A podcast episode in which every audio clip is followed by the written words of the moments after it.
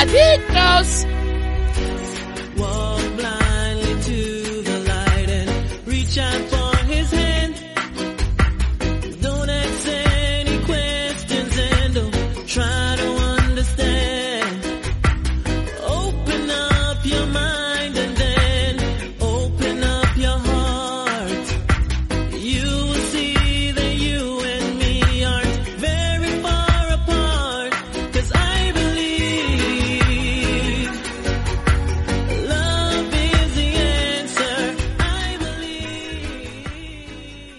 Buenas a todos y bienvenidos a un nuevo programa de MM Adictos. Hoy toca la edición número 494, aquí, como no podría ser de otra manera, con Neizo de Clown, porque si esto no lo hago yo, no lo hace nadie.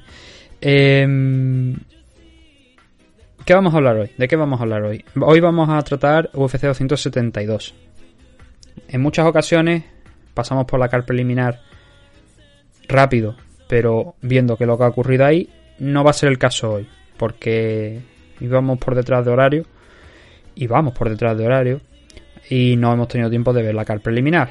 No me gusta hablar, por lo general, a no ser que me obliguen, de cosas que no he visto. Y para leeros los resultados y no contar cómo se han visto las cosas ni analizar los combates, aunque sea ahí dando dos tres pinceladas, prefiero no hacerlo. Prefiero hablar de la main car, que es lo que sí que he tenido tiempo de, de ver.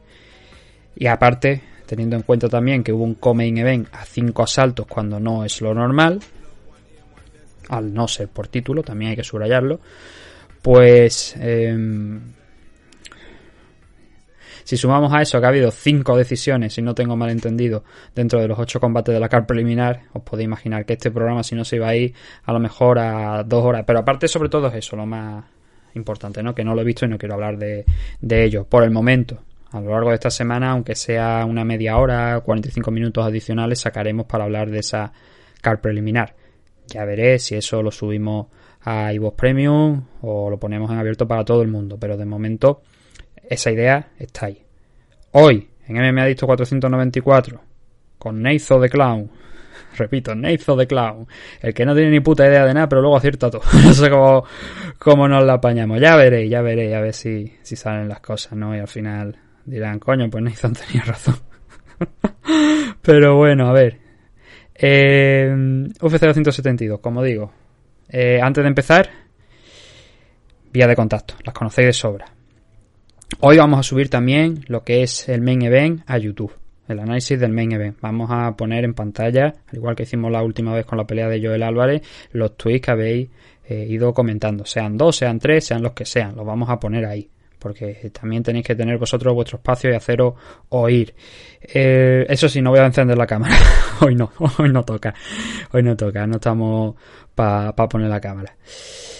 Pero bueno, vamos a subir ahí igualmente el análisis por si la gente de YouTube quiere disfrutar de él. O vosotros mismos que estéis escuchando este programa, de, o quizás solamente os interesa eso y digo, pues bueno, pues mira, o lo vemos en YouTube o, lo que sea.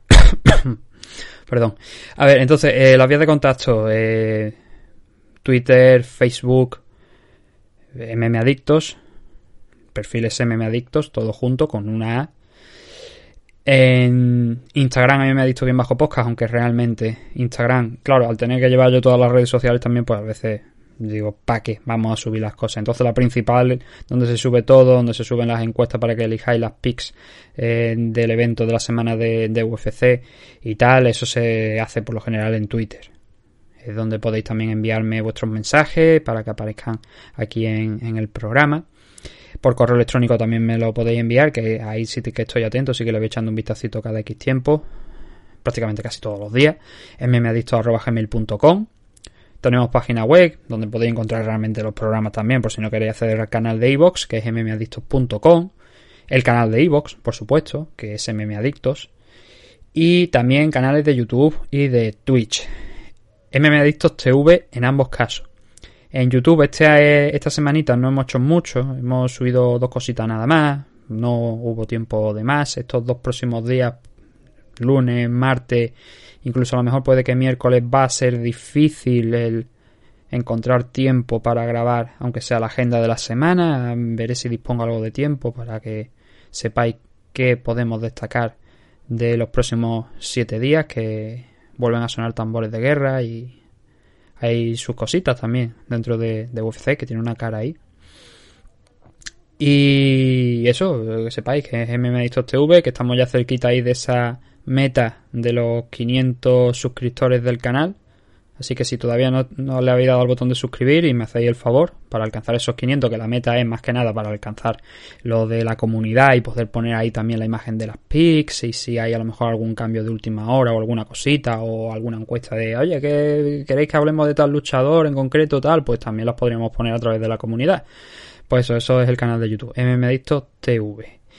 Eh, patrocinadores, tenemos que agradecer a los Caballeros de Oc, de Oscar Panadero y también, por supuesto, a la comunidad Dragons, dragonz.es, de Nacho Serapio, el sensei Nacho Serapio, con más de mil vídeos, más de 90 cursos que podéis encontrar dentro de la suscripción mensual de 14 euros, 140 si compráis la suscripción al año, que os regalan pues esos dos meses adicionales para que podáis eh, disfrutar de todos los cursos que hay dentro de la plataforma, pero también, por supuesto, de las revistas Dragons en formato digital y muchas más cositas que van saliendo en, en la comunidad. No solamente se eh, quedan en esa revista, en, esa, en esos cursos, en esos vídeos muy interesantes que, hay dentro de la comunidad, sino en muchas más cositas que se van sacando poco a poco. Si no queréis suscribiros a la comunidad o simplemente queréis estar un mes, no hay compromiso de permanencia ninguno, pero os interesa un curso y lo queréis tener para vosotros para siempre, que sepáis que también se pueden adquirir los cursos de manera individual por 50 euros para vosotros, permanente. A diferencia de la comunidad, que en el momento que os deis de baja, pues no podréis acceder. Es como el Netflix, ¿no?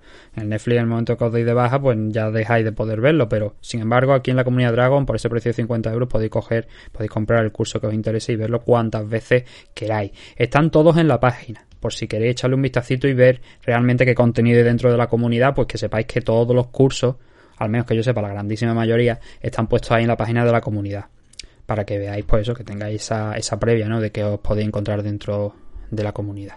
Dragonz.es, repito, también podéis encontrar a Nacho en dos canales que tiene en YouTube. Uno es el Guerrero Interior, el otro es Dragon Z.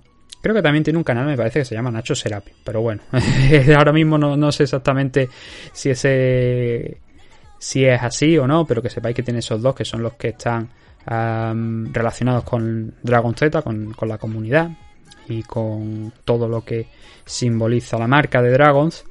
Y también el canal de Twitch, que es twitch.tv barra artes marciales, todo junto, artes marciales. ¿Que lo tenéis que poner en el buscador? Pues poner Dragons, Dragon acabado en Z, por eso digo lo de Dragon Z, porque hay que hay gente que dice que he puesto Dragon y no me ha salido nada, porque es Dragons acabado en Z, Dragon Z, ¿vale? Y ahí ya os saldrá el canal de, de Twitch también, para que veáis los directos de Nacho, que suele hacer un par de ellos a la semana pues comentando noticias, presentando por ejemplo la revista en esta, esta edición de este mes, haciendo alguna que otra entrevista también interesante, contando un poquito su vivencia también. Eh, por ejemplo, ha tenido una competición hace, hace poco, ha estado contando cómo han ido las cosas. Y eso, esas son las formas de encontrar el contenido de Nacho. Así que también os pido, pues eso, que le deis a, a suscribiros a los canales de YouTube, que le echéis ese vistacito a la comunidad y también le sigáis en, en Twitch, twitch.tv, repetimos, twitch.tv barra artes marciales.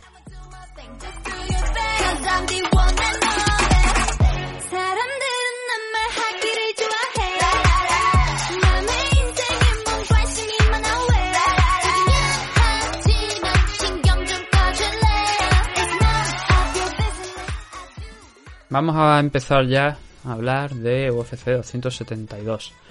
Empezamos por lo básico, que es combates que se han caído y tal, pero por fortuna, mm, como ya dijimos todo lo que se había caído en la previa de, de esta semana, de este evento, no lo vamos a saltar porque no se ha caído ningún combate en la última hora antes de la celebración. Así que el que lo haya escuchado bien, la previa, el que no, pues no se ha perdido nada porque no se ha caído ningún combate adicional a los que ya estaban, ¿no?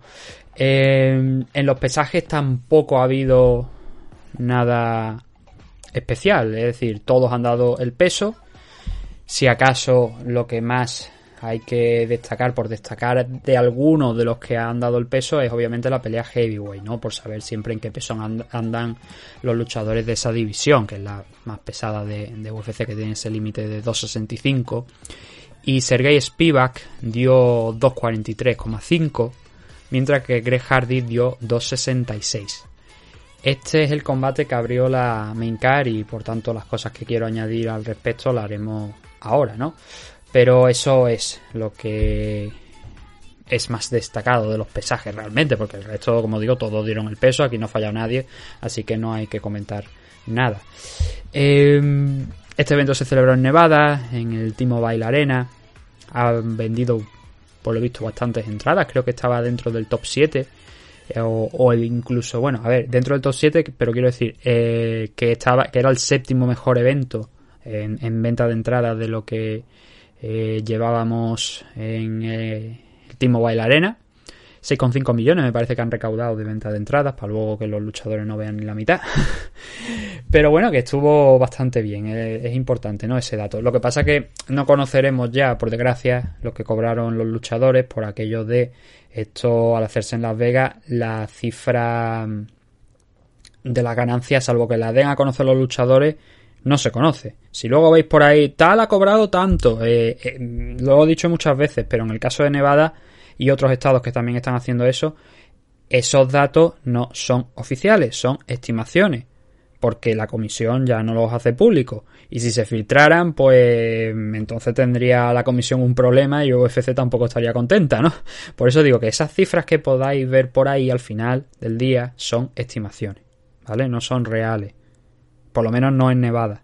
Salvo que, como digo, las digan, las den a conocer los propios luchadores o alguien de la empresa.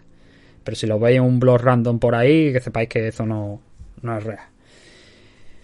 Entonces, con eso en mente, 8 eh, combates de la carta preliminar que como hemos comentado no lo vamos a tratar en el día de hoy. Sí que bueno, podemos mencionar que Jolene Turner se impuso a Jamie Mularkey. ¿Por qué comento esto? Pues porque lo pusimos en, en el tema de las picks, ¿no? De elegir ganadores. ¿Por qué? Porque como ya hemos explicado, Fisiev se cayó de la pelea contra Rafael Dos Años, en este caso por COVID, y tuvo que entrar Renato Moicano. Así que como en el momento de poner la encuesta y de, mejor dicho, caerse el combate, ya había votado gente, pues para eso están estos combates de reserva que solemos poner, ¿no? Que ponemos dos y rezando porque no se caigan más. Pero en este caso, por la caída de ese enfrentamiento, pues subimos a Jalin Turner contra Jamie Mularkey y Turner derrotó a Mularkey por KO, por TKO en el segundo asalto. Así que mira, ese lo acerté. Esta vez he acertado todo. Todos los pronósticos que, que dije se han cumplido. Y en el caso de vosotros, seguidores y oyentes, se han cumplido 4 de 5. Es decir, todos los de la main card, a excepción, por supuesto, como hemos dicho, del dos años contra Moicano, porque no estaba incluido, ¿no? Pero también había acertado fuera de eso todos los combates de la, de la main card, porque la mayoría votó por Jamie Mularkey para imponerse a Angelin Turner. Así que nos vamos a ir ya con la main card, porque llevamos cerca de 15, 10 minutos y todavía no hemos empezado a hablar en sí de los combates. Y bueno, nos vamos con este Sergei Spivak contra Greg Hardy. Ninguno de los dos, hoy por hoy, estaban rankeados dentro de la categoría. Spivak en algún momento sí que me suena que ha estado dentro del top 15, pero no era el caso en esta en la noche de ayer. ¿Y cómo acabó este enfrentamiento? Pues hay que destacar que lo primero, Greg Hardy pesó eso, 266 libras. Estaba, estuvo en el límite, porque es eso, ¿no? 265 esa libra extra y 266 al no ser un title match. Pero muy pesado llegó a decir que había entrado en esta semana en 2.95. No sorprende porque Greg Hardy siempre ha sido un tío grande.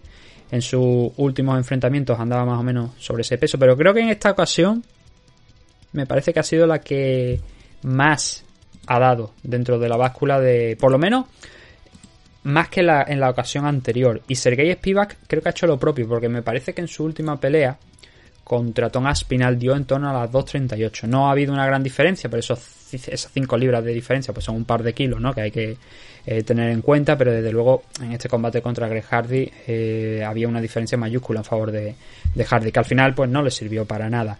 Ya lo dije en la previa, ¿no? Eh, Spivak es un luchador mucho más técnico que, que Greg. Greg tiene una potencia física tremenda, tiene una pegada como la de un caballo Y si te alcanza, pues te puede poner en problemas. Por eso el, combate de Spivak tenía que ser inteligente, ¿no?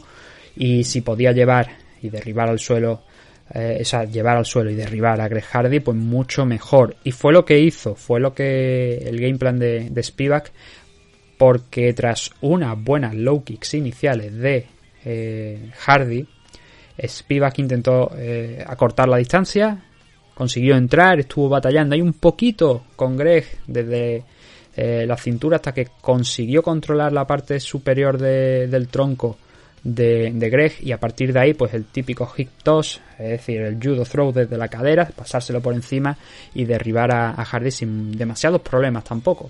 Media guardia, aquí fue donde se empezó a notar pues, la diferencia técnica que había entre, entre uno y otro, ¿no? en el suelo especialmente, porque Hardy tiene una buena defensa, cuesta llevarlo al suelo porque es un luchador muy pesado, muy fuerte, pero una vez lo lleva, claro, ahí es donde se le complica bastante la cosa. Aún así, Hardy eh, estuvo a un buen nivel dentro de lo que cabe en el suelo, porque consiguió levantarse en múltiples ocasiones, pero claro, siempre con Spivak encima de él. Por encima me refiero con el body lock cerrado, controlándole desde la espalda, dándole unos cuantos paseitos por el, por el cielo, levantándolo, ¿no? Elevándolo y, dejándolo caer durante eh, múltiples ocasiones. Hay un momento donde tiene... O sea, está en esa situación que os estoy relatando, ¿no? De arriba y abajo y Spivak le da la vuelta, pero con una fuerza tremenda, lo voltea, lo pone boca arriba y se coloca encima de él. Y empieza a martillear porque en el mismo. En la misma transición de darle la vuelta, acierta a colocarse encima en la montada. Y en ese momento ya sí que ahí Greg Hardy, digamos que no es que desconecte, pero sí que se agobia, no ve posibilidades de salir. Claro, es una posición muy dominante por parte de Spivak y encima te están lloviendo los golpes, golpe tras golpe tras golpe, varios Hammerfists y al final eso es lo que acaba finalizando a, Greg Hardy. Goddard le da oportunidades. Goddard está ahí atento, está viendo, oye, a ver si me voy a llevar yo un tarascazo que en alguna ocasión se ha dado. Y lo que pasa es que, claro, ve que Hardy intenta pero no puede y que al final, además, poquito a poco se va desconectando. Y esa es la señal que interpreta Mark para intervenir muy acertadamente. Tan buena es la parada en timing que hay una intervención por parte de los médicos, se pone claro alrededor de Hardy, la acaban de, de noquear, está muy aturdido, no sabe muy bien dónde está, pero fijaos hasta qué punto no sabía dónde está, que de repente pega ahí un tarascazo, una coz en el suelo todavía, se mueve y, el médico se echa para atrás diciendo, Quillo, que cobro yo. porque claro, el hombre no sabía qué es lo que había estado, eh, que, o sea, qué es lo que estaba sucediendo en ese momento, porque él pensaba todavía que Spiva que estaba encima de él intentando a finalizarle, ¿no? Intentando noquearle, y pegó ahí un, un coletazo Hardy que, que, ya digo, se echaban todos para atrás diciendo, Quillo. Pero bueno, eh, se recuperó, se levantó bien, ¿no? Y, aquí lo importante es la victoria de, Sergei Spivak. No más de dos minutos, dos minutos 16 segundos para ser exacto de este primer asalto. Muy buena, muy buena actuación por parte de Spivak. Como digo, haciendo lo que tenía que hacer, sin complicarse demasiado, siendo inteligente costándole esfuerzo porque ya digo tuvo que derribar varias veces a, a hasta que consiguió esa posición de la montada, dándole la vuelta a, pura fuerza. Y, ya consiguió esa finalización, ¿no? Así que una buena victoria para, para Spivak. Venía de perder contra Tom Aspinal. Hay que mencionar que los luchadores que han conseguido derrotar a Spivak aquí en este paso que está teniendo por UFC, que este era su noveno combate, si no recuerdo mal, solamente Walt Harris, Marcin Tibura y Tom Aspinall habían conseguido derrotarle, pero tenía victorias contra gente ranqueada, como por ejemplo ahora está Taito Ibasa que ha pegado un salto tremendo de la tercera posición, ¿no? Pues él le consiguió derrotar, fue uno de esos hombres que cuando Tuibasa lo estaba pasando peor dentro de UFC, hasta la racha de victorias que lleva ahora, pues él fue uno de los que derrotó a, a Tai por su misión, ¿no? Eh, una pelea parecida a la, a la de Greg Hardy, ¿no? Eh, en el tipo de, de, estrategia, que era donde estaba, o sea, donde sí, había esa, esa especial diferencia entre uno y otro, ¿no? La cuestión era si Spivak iba a poder llevar al suelo a Greg Hardy, no si una vez estuviese en el suelo iba a ser capaz de trabajar con él, porque ahí sí, pero la potencia física, como digo, la cintura, que es un luchador grande con unas caderas tremendas de su época de la NFL, era difícil de llevar, ¿no? Eh, lo que pasa es que lo consiguió relativamente sencillo, como estamos hablando, ¿no? Entonces hay que respetar lo que ha hecho Spivak hasta ahora dentro de, de UFC, ha perdido solamente contra hombres que están rankeados, bueno, excepción de Walt Harris, que en su momento también, si no recuerdo mal, llegó a echarlo en algún punto. Y mm, ahora suma esa victoria, ¿no? Tiene, como estamos diciendo, son 6 victorias por 3 derrotas. Veremos si le da para entrar dentro del top 15. El último es Sergei Pavlovich. Mira, Walt Harris estaba mirando. Yo no, estaba muy seguro de si Walt Harris estaba rankeado. Porque, claro, le he ido viendo caer en los últimos tiempos. Pero sí que está rankeado Walt Harris aquí todavía. Está en la decimocuarta posición. Tibura está el noveno. Y luego ya te ibas, como hemos dicho, el tercero, ¿no? Son los hombres que han derrotado a. Bueno, junto con. Eh, o sea, tú, ibas a Notón Aspinal está en, en undécima posición, ¿no? Son los hombres que han derrotado a Spivak. A mí es un luchador que me gusta, pero claro, ha estado rankeado ya anteriormente, siempre ha estado en esas posiciones de ahí abajo, necesita ese último impulso, ¿no? A ver si ahora con esta victoria frente a Greg Hardy, que desde el punto de vista de ranking no aporta mucho, pero teniendo en cuenta, como digo, que Pavlovich, Sergei Pavlovich es el luchador que está cerrando ese ranking, incluso a lo mejor puede que desbanque a Walt Harris y mantenga ahí a Sergei es algo, me refiero a Pavlovich, no a, no a Spivak. Y veamos ahí pues una reestructuración de la parte baja de la, división. Greg Hardy, esta es la tercera derrota consecutiva. Ha perdido contra Tibura, ha perdido contra Tuivasa, ahora ha perdido contra Spivak. 7-5 ahora mismo eh, de récord y bueno, a ver, eh, eh, continuará aquí hasta que realmente Dana White quiera. Yo creo que ha evolucionado bastante en poco tiempo. Pero también es verdad que después del combate de anoche no estoy tan seguro de que haya, o sea, que haya sido tanto evolución como que el físico le ha aguantado y eso le ha permitido eh, competir eh, de tú a tú con gente contra la que a lo mejor pues no muchos tendrían opción y sobre todo no alguien tan inexperto como, como Greg. Aún así tiene sus 12 combates profesionales y creo que dentro de lo que cabe ha hecho bastante dentro de el poco tiempo que llevan, que no son más de 3, 4 años peleando y eso hay que reconocerlo y hay que respetarlo. La persona ya va por otro lado, pero lo que ha hecho dentro de la jaula creo que hay que tenerlo en cuenta. Veremos si es la última pelea de Greg aquí, si le liberan, si le permiten a lo mejor ir a otra compañía para que se suelte un poquito más, para que entrene. Es un luchador relativamente, o sea, bueno, relativamente no es un luchador joven, solamente tiene 33 años, así que tiene todavía una carrera por delante y ha empezado tarde, como estamos comentando, así que eh, le queda mucho que decir todavía a Greg Hardy. Obviamente no va a llegar a ser campeón, ¿no? Pero que si él quiere, teniendo en cuenta además que forma parte de la América Top Team, puede seguir progresando o puede intentarlo al menos y seguir trabajando, que eso es lo que quiero destacar. Ese era el primer combate de la noche. El segundo, un combate la verdad muy muy divertido. Kevin Holland contra Alex Oliveira, división 100, welter, 170 libras. Kevin Holland bajando después de una muy mala racha dentro de la división middleweight y lo hacía contra un rival complicado porque Oliveira es ya un perro viejo y se conoce muchos trucos, ¿no? Y yo tenía una visión de este enfrentamiento que Oliveira casi aplica, pero la verdad es que no me esperaba que Oliveira fuera... No, no, no me sorprende, pero no me lo esperaba. No era el, el plan A, por así decirlo, que yo veía para, para Alex Oliveira. El intentar vencer la distancia en favor de Kevin Holland y combatir ahí. Se la ha visto en ocasiones, por eso digo que no me sorprende. Pero sí que no era para mí a priori lo más inteligente. Pero fue un, combate bastante entretenido. ¿Qué es lo que pasa aquí en este enfrentamiento? Bueno, lo primero, ¿quién gana? Eh, Kevin Holland. Derrota a Alex Oliveira en el segundo salto, haciendo un buen comeback, la verdad, hay que reconocérselo, por TKO, por golpes en el suelo. Eh, era el debut de Kevin Holland en 170 libras. Mm, Oliveira abrió muy bien el primer asalto, dejando ahí las manos. Holland intentando encontrar su sitio con, con low kicks. Y hay un momento donde precisamente ese problema eterno que tiene mucha gente al patear, que es pateas con, por ejemplo, la derecha y te responde el luchador que tienes enfrente, si es diestro, con la derecha, arriba. ¿Y qué pasa? Pues que pasó eso, ¿no? Que Kevin Holland pateó, Oliveira golpeó arriba y Kevin cayó. Lo que pasa es que se levantó muy rápido, pero digamos que ahí estuvo alguno de los problemas que Kevin Holland experimentó en este primer asalto. Le volvió a pasar, lo que pasa que no cayó al suelo, pero le volvió a pasar que le volvieron a, contraatacar con la derecha como respuesta a una patada. Aún así, el juego de low kick fue muy interesante por ambas partes en este primer asalto. Em, Holland cayó nuevamente segundos más tarde por otra low kick de Oliveira, pero en el proceso de caer intentó agarrar una de las piernas para buscar un leg lock.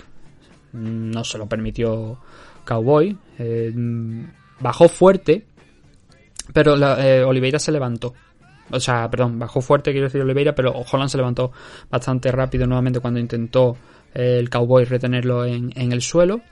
Y le hizo daño. Holland metió al levantarse un par de golpes muy interesantes sobre Oliveira que cambió en parte lo que estaba haciendo el primer asalto. Le hizo daño, Oliveira daba la sensación de que estaba bastante tocado, pero igualó las cosas, igualó nuevamente las fuerzas con otro, otro golpe. Y eso ahí, pues bueno, se estableció ahí un status quo por el momento, ¿no? Desde donde estaban los dos un poquillo ya más tranquilillos, porque los dos se habían hecho daño mutuamente y estaban diciendo, joder, eh, este tiene pegada, pero, o sea, yo también la tengo, vamos a intentar ver por dónde podemos salir sin cometer muchos errores, ¿no? Y siguieron las Loki. Eh, de hecho, eh, sobre todo por parte de Kevin Holland. Kevin Holland conectó en el primer asalto la friolera de 21 low kicks. Es una auténtica barbaridad, pero iba sumando esos puntos. Quizá alguna de Oliveira pues parecía especialmente importante porque ya lo hemos relatado en algunas de, ellas, pues por ejemplo mandó al suelo a, a Holland, ¿no? De una patada, porque lo cogió desequilibrado, sí, pero eh, se pegaban unos viajes y unas patadas al tobillo que la verdad es que me estaban doliendo hasta a mí cuando estaba viendo el combate. Y a un ritmo muy alto, ¿eh? Que quizás ese tipo de ritmo no le beneficiaba mucho a, Oliveira, pero el tipo compitió de tú a tú con, con Holland en, temas de, ritmo. Lo digo sobre todo porque, bueno, Oliveira tiene 34 años, es verdad, no es muy veterano todavía, pero Kevin Holland tiene 29, o sea, es más joven, eh, está acostumbrado también a otra categoría de peso, así que Oliveira, pues, oye, me sorprendió el, el verle estar dispuesto, ¿no? A correr eh, no riesgos, pero sí a intentar pelear en el mismo nivel que, Oliveira. Me sorprendió, no. lo he dicho antes, no me sorprendió, pero no me lo esperaba. Llega un momento donde eh, Oliveira engancha a Holland, ya cerca del final, faltaban apenas creo que eran 20 segundos o así, y le coge una transición muy rápida a la espalda, rueda, se le queda en la espalda Oliveira y le coge el mataleón.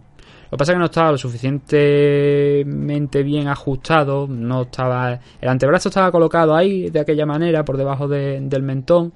Pero digamos que el, agarre con la otra mano para cerrar el, candado, por así decirlo, y, y, buscar el mataleón no era lo suficientemente bueno. Entonces Oliveira también se dio cuenta ahí y lo que hizo Holland fue subir las dos manos sacar los pulgares y decir, mirando a cámara además, y decir, está, todo bien, aquí no pasa absolutamente nada. Y de hecho te puedes ver a Oliveira descojonándose cuando suena la campana o diciendo el capullo este haciéndole esto a la, a la cámara cuando estoy a punto aquí de, someterlo. Me recordó mucho a, aquel famoso combate de Shinya Aoki, creo que fue en Dream, ahora no recuerdo el nombre del rival, pero fue bastante conocido y de hecho si ponéis en YouTube Hello Japan, sin Aoki, lo vais a ver, ¿no? Porque en aquella ocasión el rival de, Aoki tuvo la maravillosa idea de eh, considerar buen momento el tener a Aoki a su espalda, sabiendo cómo es Shinya,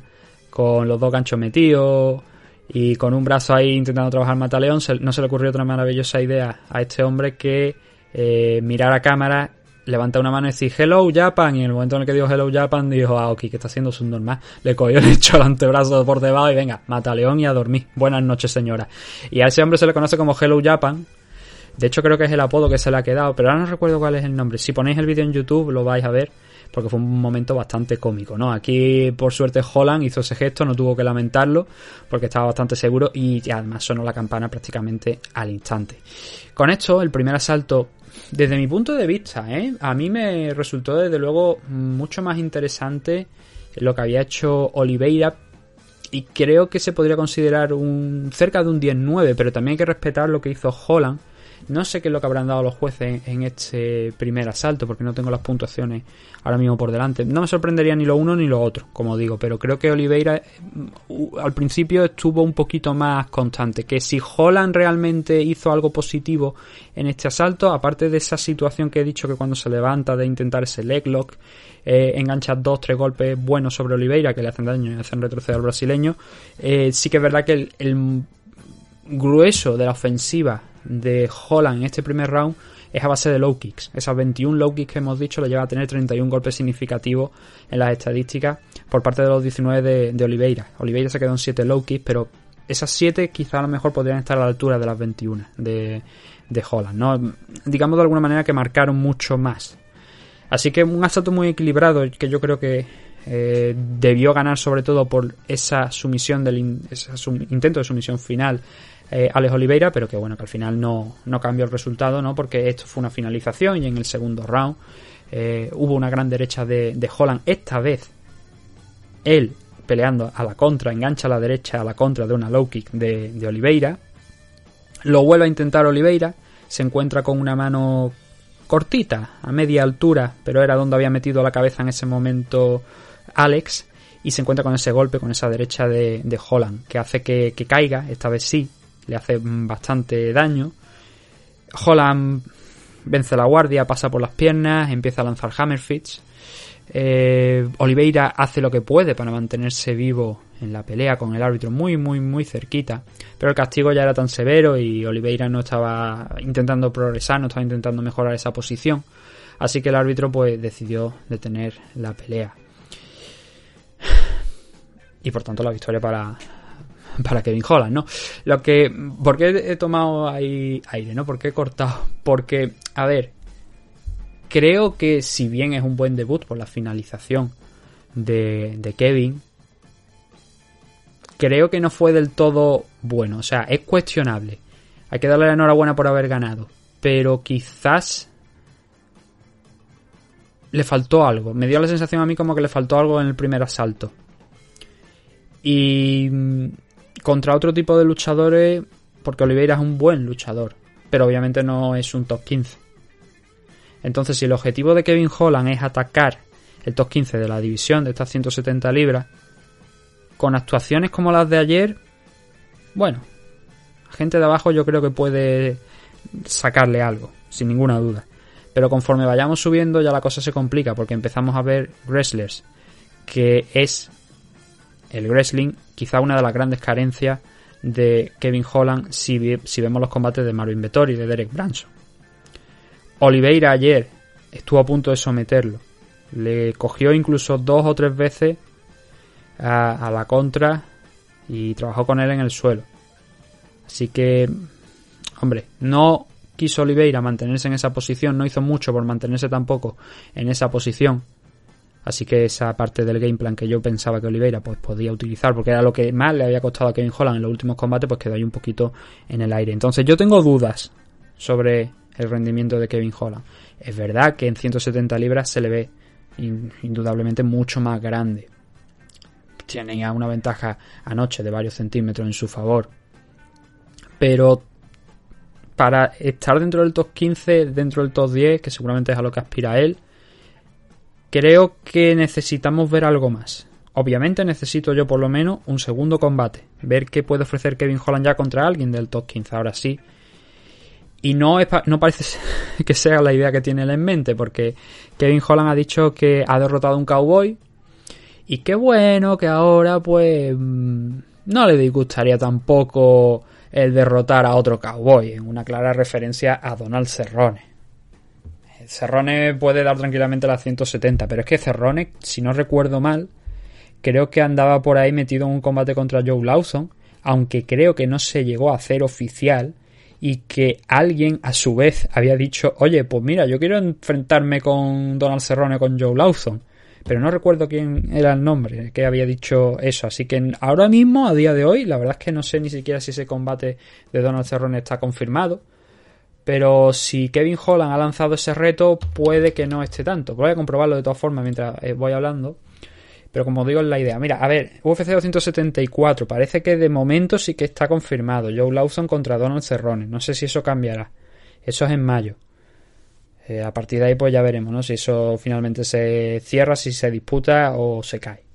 A partir de eso pues ya podemos ver si Kevin Holland tiene esa opción de enfrentarse a, a Donald Cerrone, que por otra parte esta pelea, la de Joe Lawson, si se da es en 155, no en 170. Así que, bueno, no tiene problemas tampoco Cerrone por pelear en 170. Eso hay que eh, decirlo también, hay que añadirlo, porque lo ha hecho anteriormente a lo largo de su carrera y aquí también en UFC. Por eso digo que podría ser, ¿no? Pero claro, eh, Kevin Holland ha apuntado a un rival que yo creo que contra él, a pesar de ser un grandísimo striker, eh, Donald Cerrone, a pesar de tener también un suelo que mm, bueno, digamos que más que wrestler, grappler, ¿no? Eh, orientado al tema de sacar sumisiones y, y, trabajar ahí y al gran pound.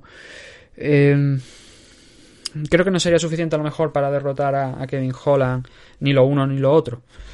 Y por eso creo que Holland pues, ha puesto ahí el foco ¿no? en alguien que sabe que puede ganar y que le puede dar relativa popularidad y, conseguir meterle ahí en una racha de victoria.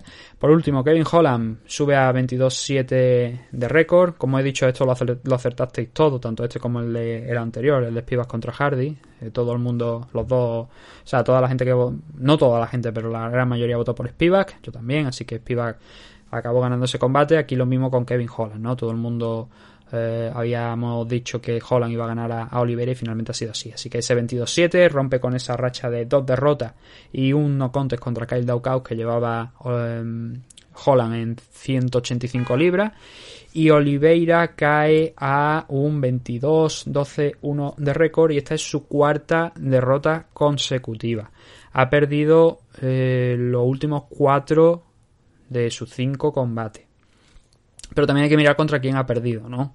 Shabar Rachmonov, obviamente es uno de los grandísimos prospects que hay ahora mismo en 170, Randy Brown, ahí, ahí, anda la misma línea que Nico Price, que son dos tíos muy duros, y ahora ha caído contra Kevin Holland dándole la bienvenida en 170 libras. Así que, bueno, eh, eso es lo que hay por parte de, de Alex Oliveira, 34 añitos, tiene todavía mucha cuerda, yo creo que en UFC cae bien, cae simpático, ¿no? Es un tipo que se esfuerza, que hace combates interesantes, combates disputados y que por eso lo único que le puede frenar es eso, ¿no? El haber perdido cuatro combates consecutivos, pero no creo yo que vayamos a ver un un despido de, del cowboy por esto ahora mismo. Sí que habrá una llamada al orden, muy probablemente, lo mismo si que le cortan, no lo sé, yo no me desharía de él. Porque creo que sería una firma interesante para la división de 170 de Bellator. Y no creo que sea el momento tampoco de darle luchadores a, Bellator tan gratuitamente. Aparte de todos los años que lleva aquí en, en la compañía. Cerca de 6, 7 años, si no alguno más. ¿no? Eh, el bueno de, de Oliveira.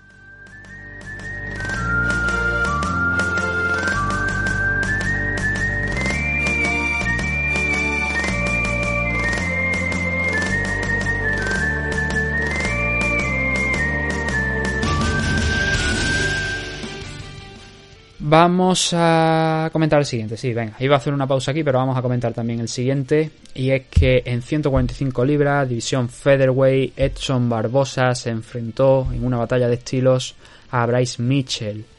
El resultado, pues fue una victoria por decisión de Bryce Mitchell.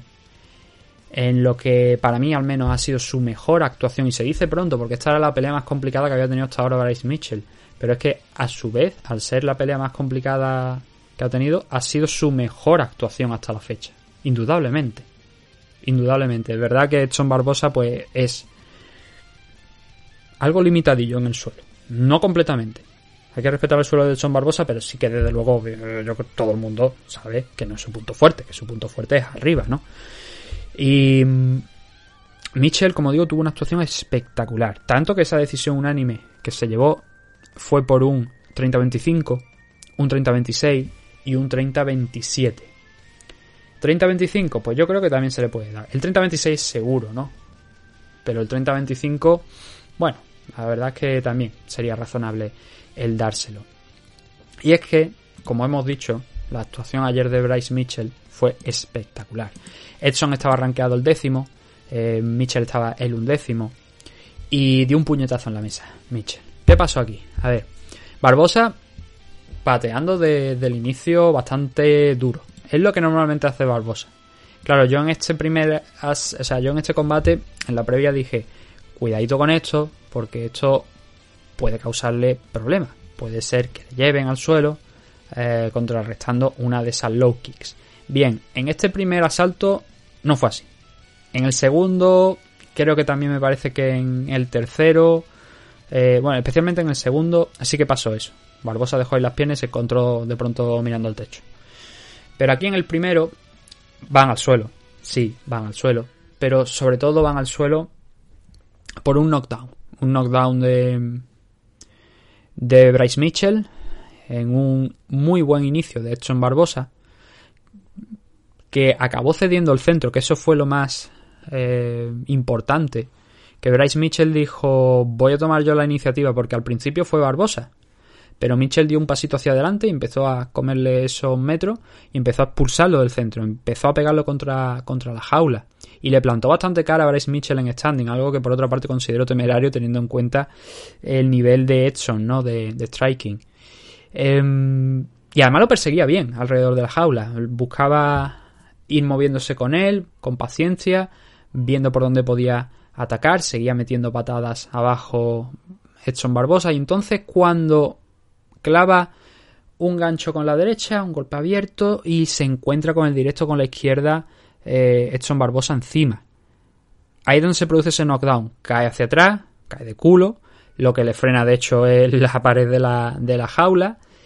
Y Barbosa reacciona rápido, se levanta, pero Mitchell busca el takedown y lo consigue barriendo una pierna. Bueno, tiene que barrer, barrerla en diferentes oportunidades, pero ya hay una donde lo encuentra, consigue barrer y al suelo que va. Guardia completa. A partir de aquí, no tengo el tiempo, pero entiéndase que son alrededor de dos minutos y medio, tres minutos los que pasa Bryce Mitchell en gran parte en control, porque en los últimos 30 segundos aproximadamente se levantaron de, esa posición, pero durante ese tiempo que está en el suelo, Bryce Mitchell empieza a trabajar el gran ampao. Ante un Barbosa que, bueno, de vez en cuando pone los pies en las caderas de, de Brian Mitchell para intentar expulsarle, se mantiene activo, pero al principio no, al principio le costó, ¿eh? al principio yo creo que estaba intentando ver por dónde iba a salir Mitchell, obviamente contra un tío que se mueve también en el suelo, que lo ha demostrado en muchos de sus combates, eh, quizás a lo mejor debería haber intentado explotar más eh, al principio ¿no? de esta situación, de cuando se ve con la espalda contra la lona. gritos de USA, USA en 2022, sí, apasionante con la pecha de combate que lleva Edson Barbosa en UFC. Ahora no vamos a poner a gritarle USA, USA, obviamente brasileño, pero es como. Bryce Mitchell todos sabemos que es un paleto sureño. Pues encaja dentro de la descripción de un paleto sureño que una vez se le ocurrió la maravillosa idea de ponerse el taladro en la, en la cintura y acabó poco más pues que taladrándose los cojones. O sea, literalmente hay una imagen ¿no? de la ropa interior de Brian Mitchell cubierta de sangre y acabó en el hospital. Por si acaso alguien no, no ha escuchado esa anécdota, pero sí, aparte de todas las declaraciones que hace. Sin embargo, anoche, una vez acabó el combate, hay que reconocerle un gesto que tuvo que ahora, ahora mencionaremos. Será un paleto sureño, pero un paleto sureño con corazón. Vamos a dejarlo ahí. A ver, entonces, eh, en el tiempo ese, pues Brian Mitchell va trabajando, va metiendo golpes en el suelo, va eh, sumando puntos, en definitiva. Y Barbosa empieza con eso, ¿no? Empieza a poner los pies en las caderas cuando ve que aquello no va a ir demasiado bien, intenta expulsar en múltiples ocasiones a, a Mitchell hasta que consigue, en una de las que Mitchell se incorpora un poquito para abrir más distancia y soltar los golpes con mayor dureza, consigue meter las rodillas, la rodilla derecha, entre el abdomen eh, de Mitchell y él. Y con eso ya sí que abre la distancia suficiente para ah, meter las dos piernas y empujar a Mitchell, levantarse e intentar aprovechar esos últimos 30 segundos que quedaban del primer asalto para ver si podía sumar algo en el striking. Casi lo hace porque Barbosa metió un buen par de, de golpes y además intentó una spinning back kick que casi impacta por completo sobre Mitchell, pero no lo suficiente ya desde luego para igualar lo que había hecho Bryce con ese primer knockdown, con el posterior takedown y desde luego con el gran pound también en, el suelo. Un asalto cómodo para Bryce Mitchell dentro de la medida de lo posible, porque al principio, como digo, Edson estuvo bien con las piernas, estuvo pateando, planteando una buena ofensiva, ¿no? Hasta que llegó ese momento de ese knockdown. Vencer en su propio terreno a Edson Barbosa es complicado. Sobre todo si no eres un buen striker y en el caso de Bryce Mitchell creo que es un striker bastante limitado. No Ben Askren, obviamente, ¿no? Pero que sí que tiene algo que desde luego no está al nivel de Edson Barbosa. Así que verle competir bajo esas condiciones estuvo bastante bien. Y nos fuimos al segundo ya, después de ese 10-9 de Brian Mitchell en el primer round. ¿Y qué es lo que pasa aquí? A ver, llega ese takedown, ¿no? Ese pateo abajo de, Edson que Bryce aprovecha para, para utilizarlo y convertirlo en un derribo. Y esto es casi al principio del asalto. A partir de ahí, pues prácticamente todo el asalto, bueno, prácticamente no, todo el asalto menos esos segundos iniciales son de Bryce Mitchell en control de la pelea, trabajando en múltiples posiciones, sin darle espacio ninguno a, Edson Barbosa. Aquí, a ver, golpes significativos en el suelo ponen 7, pero claro, si luego nos vamos a golpes totales, vemos que hay 78 golpes, no significativos, pero 78 golpes de Brian Mitchell en este asalto. ¿Eso qué es? ¿Eso qué? Porque si hay 7 significativos, esos golpes, ¿de dónde salen? Pues esos golpes salen sobre todo de, de esos golpes cortos, de ese gran and que yo no sé por qué no lo tienen en cuenta como efectivos, porque al final son golpes, a ver, verdad que no todos son golpes con mucho recorrido y tal, pero va sumando, va atacando al cuerpo, va atacando todas las alturas. Va incluso, porque el takedown se produce en mitad de, la jaula, más o menos. Va empujando a Edson Barbosa hacia la pared para atrapar la cabeza, para que esté más agobiado. Eso lo hace muy bien eh, Brian Mitchell. Incluso hay un momento donde consigue Edson girar hacia un lateral para intentar levantarse eh, pero le dura muy poquito la alegría porque eh, nuevamente se vio con la espalda contra la lona, con Bryce cogiendo casi la montada, metiendo hacia el interior a Barbosa que lo estaba pasando francamente mal, eh, golpeando constantemente Bryce Mitchell el rostro de, Barbosa, no solamente con, con, las manos, sino también metiendo algún codazo ocasional que también provocó algún corte al brasileño. Y fue tal la paliza, que yo creo que fue una de las mayores palizas que se ha llevado Edson Barbosa en su carrera dentro de, UFC. En pocas ocasiones le hemos visto, creo yo, estar no muy al límite, pero sí, digamos que tan controlado que no se le veía con posibilidades de reaccionar. Así que este segundo round, por esos más de cuatro minutos y medio que pasa Bryce Mitchell encima de él sin darle oportunidad, agobiándole, trabajándole a todas las alturas, como decimos, en el suelo, con el gran pound, buscando progresar, buscando posiciones pues más ventajosas, ¿no? Como por ejemplo la montada. Todo eso para mí es un 18 de libro. Prácticamente anuló por completo a Edson Barbosa en este segundo round. Y lo que pasó en el tercero, pues fue prácticamente similar, porque en el segundo fueron cuatro, más de cuatro minutos y medio. Aquí en este último asalto no fueron tantos, fueron cuatro minutos. Y Barbosa intentó mantenerse en pie todo lo que pudo. Hubo un momento donde Mitchell de arriba, se resbaló, cayó de espalda, Barbosa no pensó ni siquiera en entrar, le ofreció la guardia a Bryce, pero dijo no, no, el combate tiene que continuar arriba. Edson Barbosa intentó apretar al cuerpo, ver si podía encontrar algunas manos ahí abajo para cambiar un poquito eh, la dinámica, pero entonces llegó un takedown muy bueno, casi a la contra, porque inician casi el, el movimiento más o menos en, en, el mismo tiempo, con el mismo timing pero ese double leg takedown de, de Mitchell en trabajo cambia la dirección hacia, hacia la derecha, creo que fue, o sea, hacia el exterior y acaba derribando a, Edson Barbosa con cerca, como decimos, de 4 minutos, nuevamente en la guardia, nuevamente levantándose, dándole un ángulo a los golpes y un recorrido importante para seguir haciéndole daño a Edson Barbosa, que cerró y casi coge por sorpresa con un triángulo a, Bryce Mitchell, pero Mitchell lo elevó, lo bajó con un poquito de fuerza, no con excesiva fuerza, pero sí con lo suficiente para que el brasileño tuviera que dejar ir ese agarre. Eh, a partir de aquí, de ese, de ese lance que os he comentado, empieza a, a, alternar posiciones, empieza a pasar más la guardia, llega a media guardia, casi coge la montada, sigue trabajando mientras tanto Bryce Mitchell el Gran Pound, sigue haciéndole daño a, a Edson Barbosa llegó a la montada incluso en varias ocasiones posteriores a esa de la que he dicho que casi lo logra.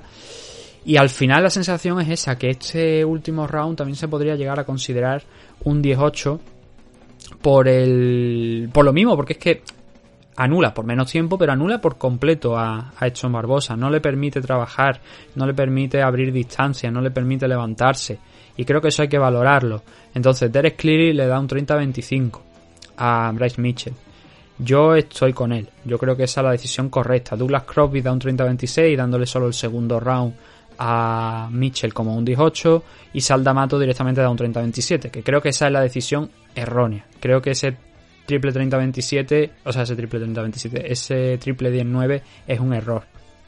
Creo que por lo menos uno de los dos asaltos, segundo, yo, yo creo que los dos, segundo y tercero, porque es una de las mayores palizas que yo he visto al llevarse a Edson Barbosa.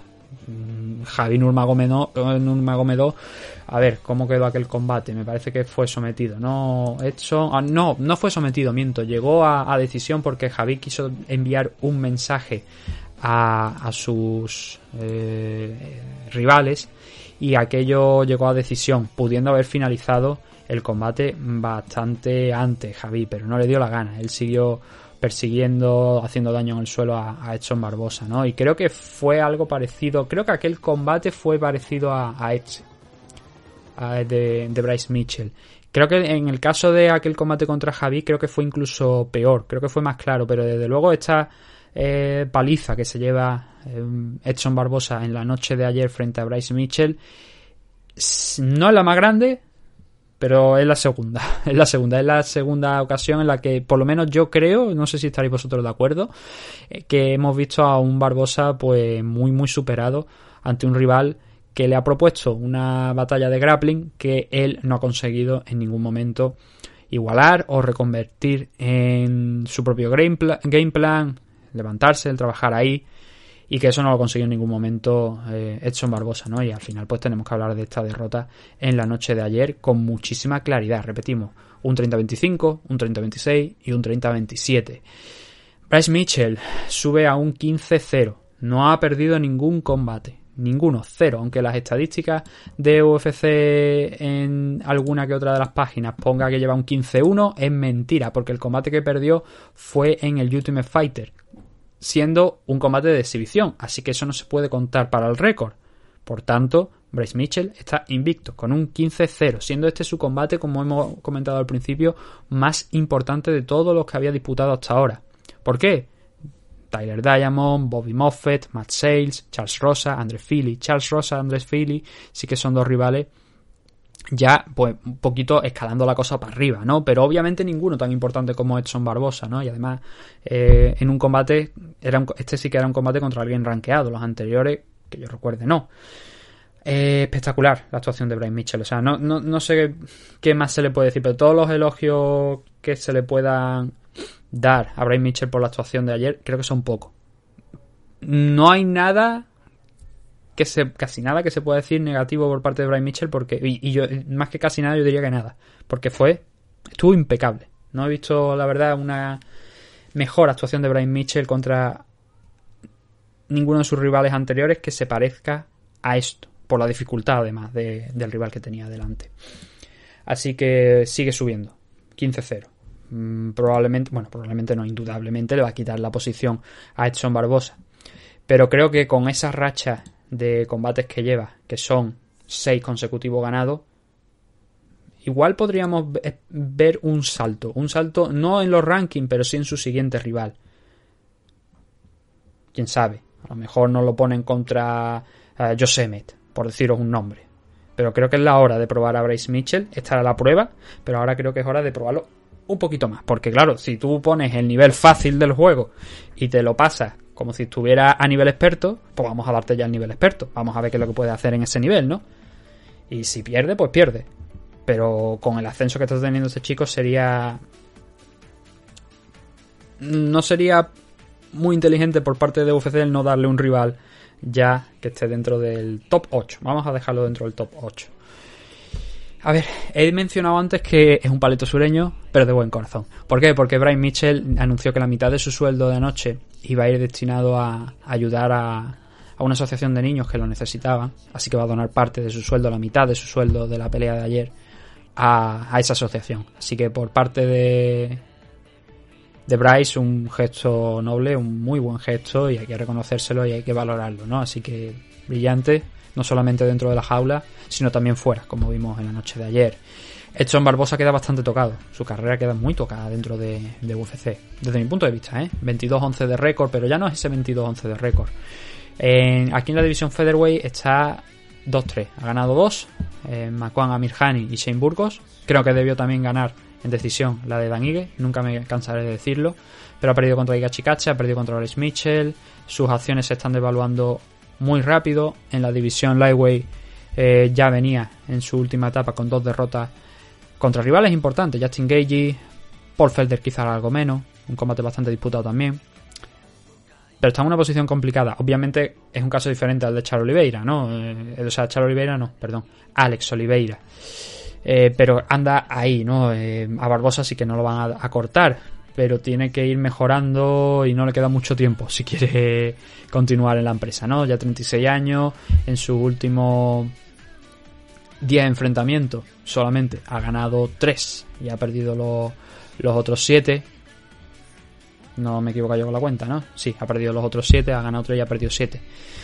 Así que está en arena movediza. Pero la de años que lleva en la compañía, algunos caos espectaculares como por ejemplo de Terry Etting que lo siguen pasando una y otra vez hasta la saciedad le ayudan desde luego a permanecer aquí pero hay que estudiar el futuro de Edson Barbosa porque anoche era una pelea complicada también era una pelea que no era su estilo de rival es donde, donde se siente más cómodo quiero decir y demostró muy poquito muy poquito Así que ahora vamos a hacer una pausa y cuando volvamos vamos a hablar de los dos combates que nos quedan. Rafael Dos Años contra Renato Moicano y Colby Covington contra Jorge Masvidal. No os despeguéis, que ahora volvemos aquí en MMA Adicto 494.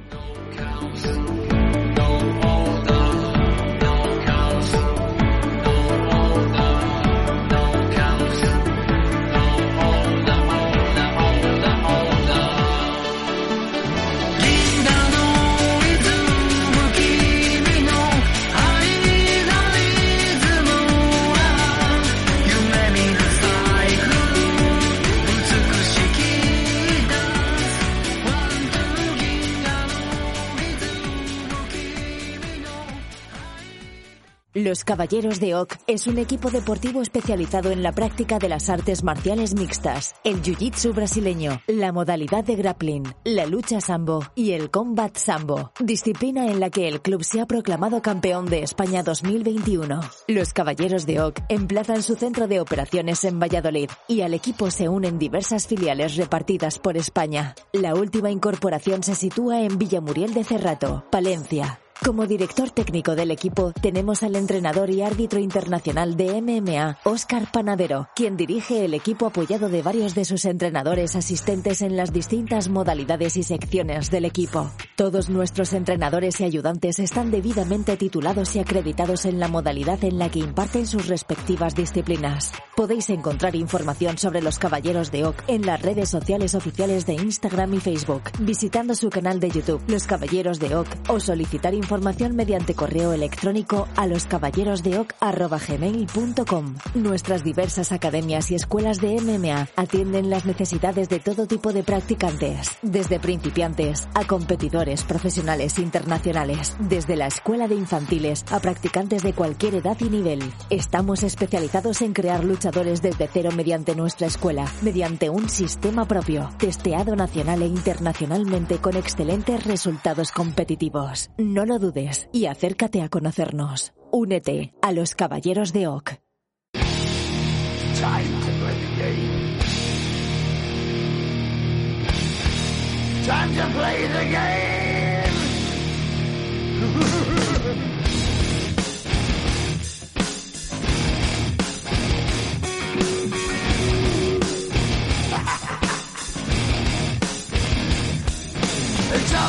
game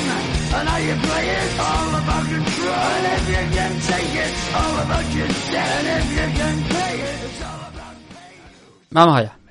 Vamos a intentar hacerlo por debajo de la hora y media, aunque creo que va a ser complicado. Pero bueno, a ver, eh, volvemos, estamos de regreso. Estamos en la segunda parte del programa y estamos con el Rafael Dos Años contra Renato Moicano. Combate en 160 libras. Ya hemos contado la historia, ¿no? Moicano entra porque, primero, Fisiev dice que no está para pelear porque tiene COVID y no era seguro, obviamente, su participación aquí en este evento. Y segundo, según UFC, según la compañía, porque Islam Mahache, a pesar de haber dado el coñazo con que quería pelear contra Rafael Dos Años, en el momento de ofrecérsele el combate dijo que no. Claro, habrá que ver si eso es verdad. Y también, en el caso de ser verdad, ¿Por qué motivo? Porque Rafael Dos Años también hizo declaraciones en las que, oye, pues mira, esto me ha molestado, ha dado tanto el coñazo aunque quería enfrentarse a mí y ahora resulta que no, que se va, que dice que no. ¿Y por qué digo que el motivo? Porque este combate fue en 160 libras. Mahache lo propuso en 170, para no tener que cortar peso, porque obviamente ya había subido al día posterior de pesarse para el combate contra Bobby Green y eh, al chaval pues no le daba la gana de hacer un corte fuerte para esta pelea. Rafael Dos Años llegó a decir que, vale, no en 160, en, en 165, vamos a pelear en 165. No sé si es que UFC no le dio el visto bueno a esa situación, a, esa, a ese peso, si es que Mahache se echó realmente hacia atrás, si es que UFC está mintiendo. La verdad es que no lo sé, pero Mahache estaba anoche en el evento. Así era como... Oye, qué cosa, ¿no? Porque estaban un Magomedov y un Lambekov peleando y estuvo ahí pues toda la cuadrilla, ¿no? Con Javi Nurmagomedov a la cabeza. Pero bueno, resulta que al final el combate contra Mahachev pues no se realizó. ¿Y qué pasó en este enfrentamiento entre Rafael Dosani y este rival improvisado, Renato Moicano, que venía de derrotar a Alexander Hernández, cuestión de hace dos semanas aproximadamente, en un evento de UFC, en el último pay-per-view, UFC 271? Pues pasó, yo creo, lo que tenía que pasar, ¿no? Que Moicano mm, era una pelea complicada para él, era un rival difícil, rival más duro que se había enfrentado hasta la fecha, al que había enfrentado hasta la fecha en 155 libras, después de subir desde la featherweight, y que lo hacía con poco tiempo de preparación, sin, sin hacer un training camp completo. Ya hemos dicho, muy, eh, dos años, un ex campeón de la división lightweight, ¿no? Así que él optó por esta pelea, se la jugó y le salió mal. Pero creo que, bueno, igual ganó algunos fans después del enfrentamiento de anoche. La decisión es unánime completamente para dos años, un 49-44, un 50-44 y un 49-45. ¿Esto qué nos dice? Pues que todos los jueces al final ven un asalto de 10-8 como mínimo, porque en el caso de ese 49 44 estamos hablando de 2, en el 49-45 estamos hablando de 1, de un 18 en favor de Rafael Dos Años. En el 50-44 pues ya podéis entender que hay un 18 también. Y es que creo que ese es el resumen del enfrentamiento, ¿no? Un Dos Años que pasa muy pocos apuros frente a Moicano. Eso no significa que Moicano no lo intentase, ¿eh? porque Moicano el primer asalto yo creo que abre el combate de la manera en la que lo tiene que abrir, sabiendo que creo que este también me parece que era el primer main event que Moicano disputaba, o al menos el combate donde a más larga eh, distancia acabó peleando, pero creo que era el primer main event que tenía, el primer combate a cinco asaltos. E intentó jugar sus cartas desde el inicio.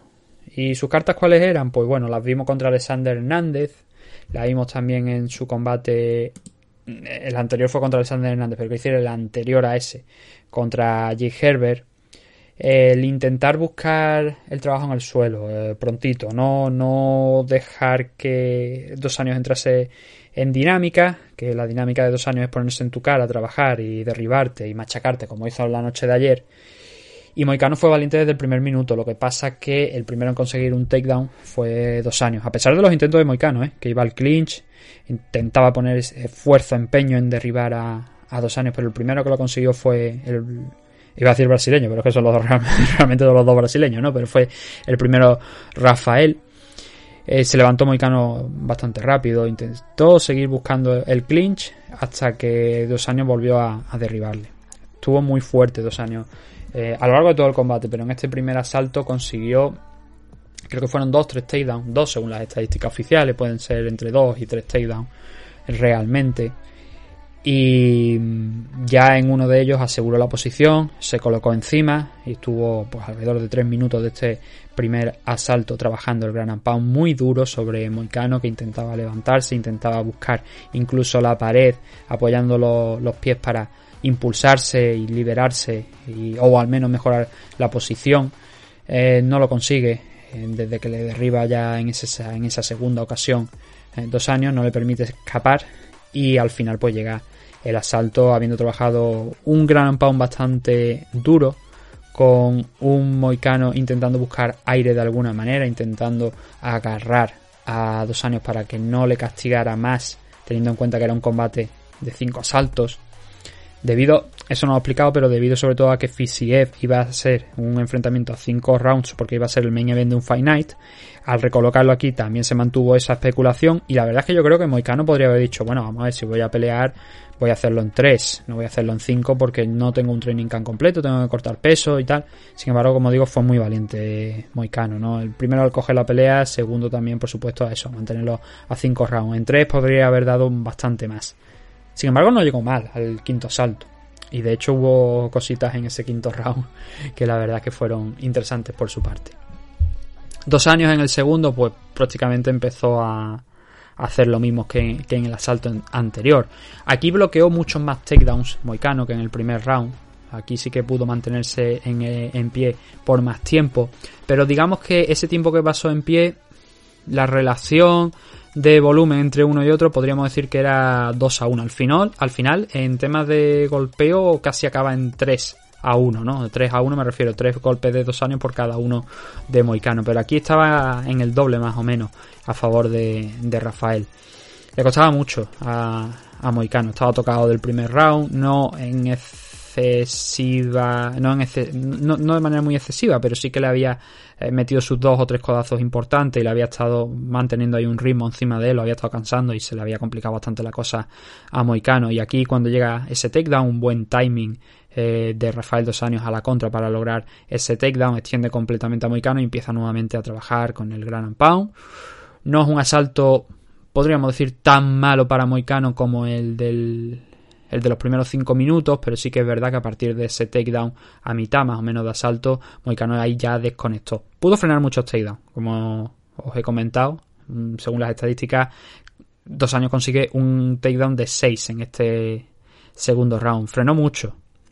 Pero claro, al final volvieron a derribarle y volvieron a controlarle, ¿no? Eh, ahí fue donde acabó perdiendo pues toda posibilidad de mantener eh, el combate, por supuesto, en pie, pero también de hacer daño. El tercer asalto, bueno, a ver, eh, más el más claro sobre todo para eh, dos años. Y si hay un 18 aquí, bueno, a ver, ¿por qué hay gente que ha dado aquí un 18? Vale, Moicano se le ve bastante bien aquí. Va respondiendo a los ataques, va metiendo mano cada vez un poquito más interesantes, pero llega un punto donde se come una high kick con la izquierda.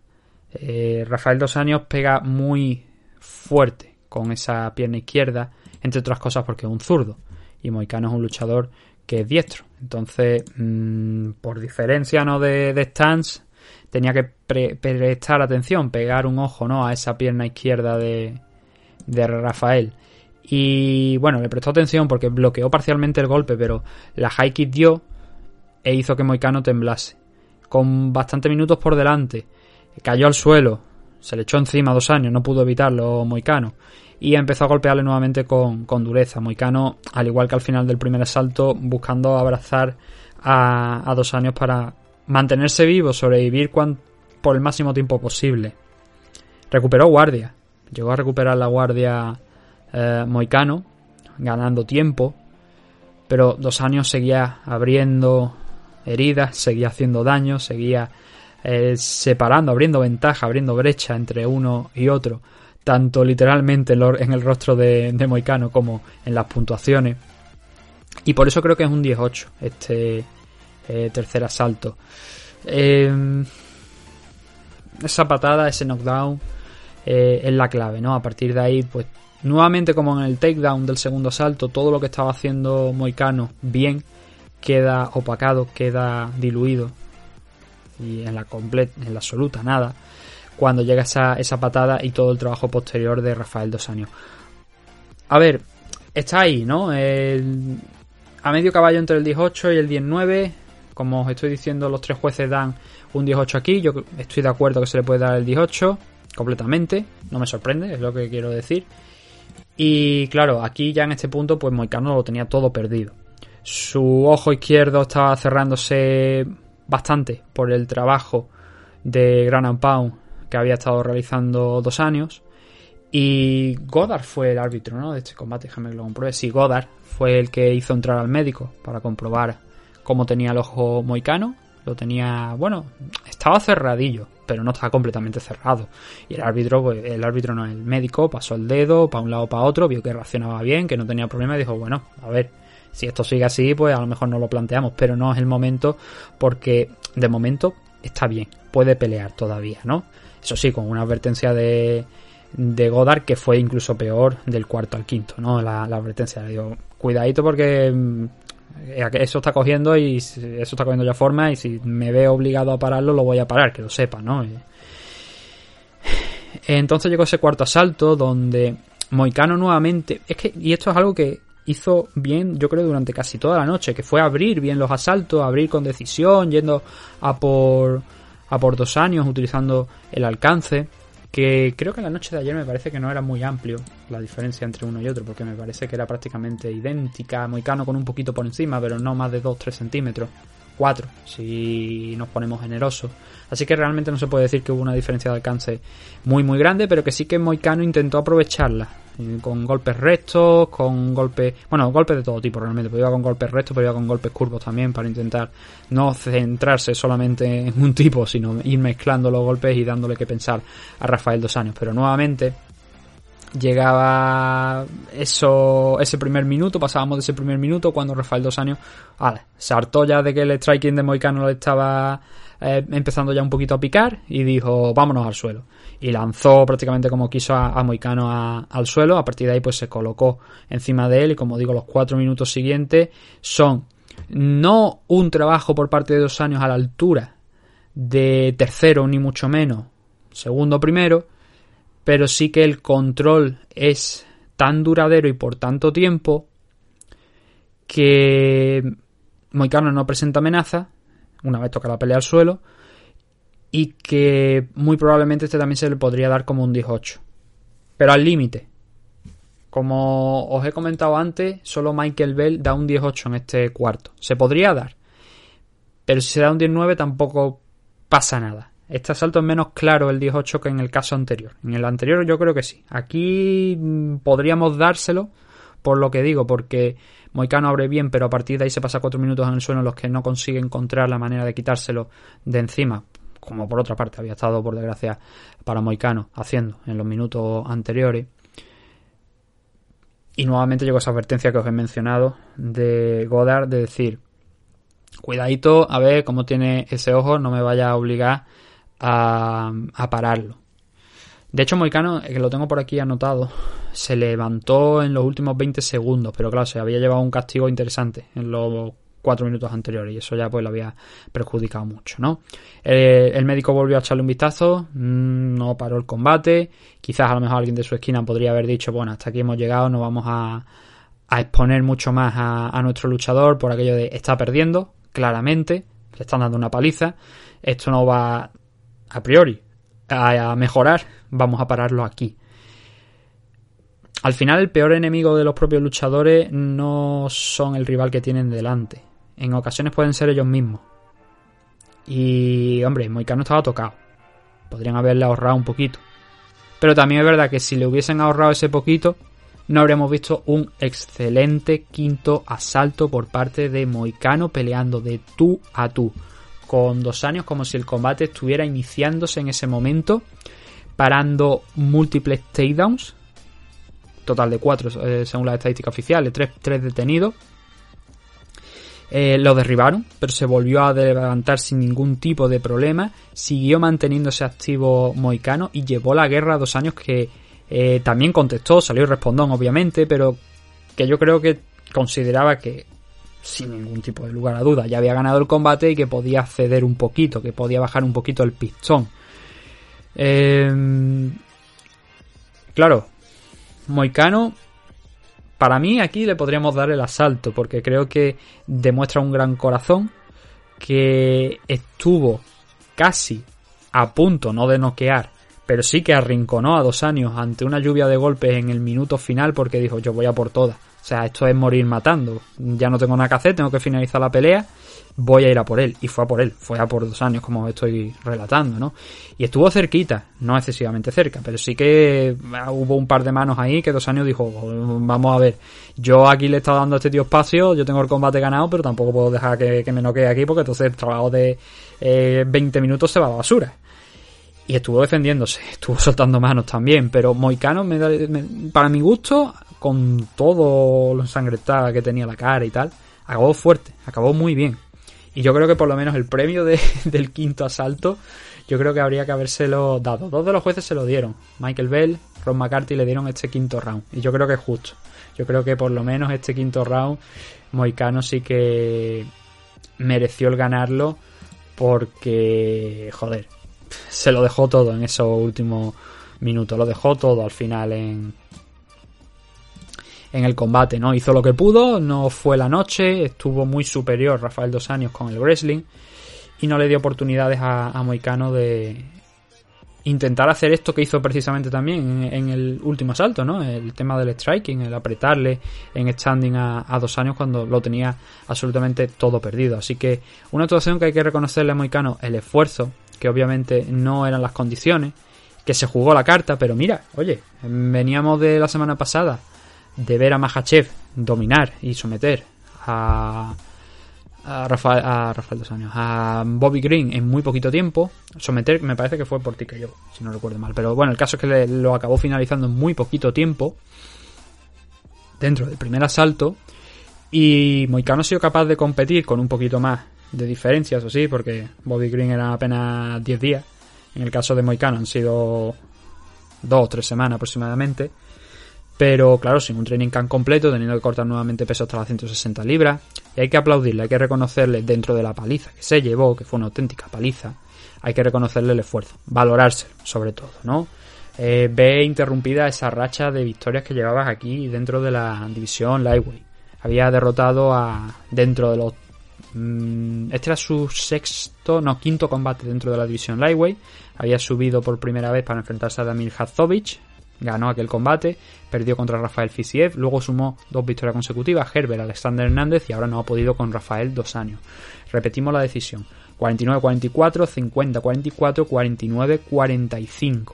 En algún momento había que probarlo, pero claro, yo a mí me habría gustado porque me gustan los combates pues un poquito más parejos, ¿no? Que los luchadores estén en igualdad de condiciones. Yo creo que Moicano, a pesar de ese enorme corazón, anoche no estaba en igualdad de condiciones de dos años por lo que hemos dicho. Falta de preparación, el entrar en short notice, a tres, cuatro días del combate.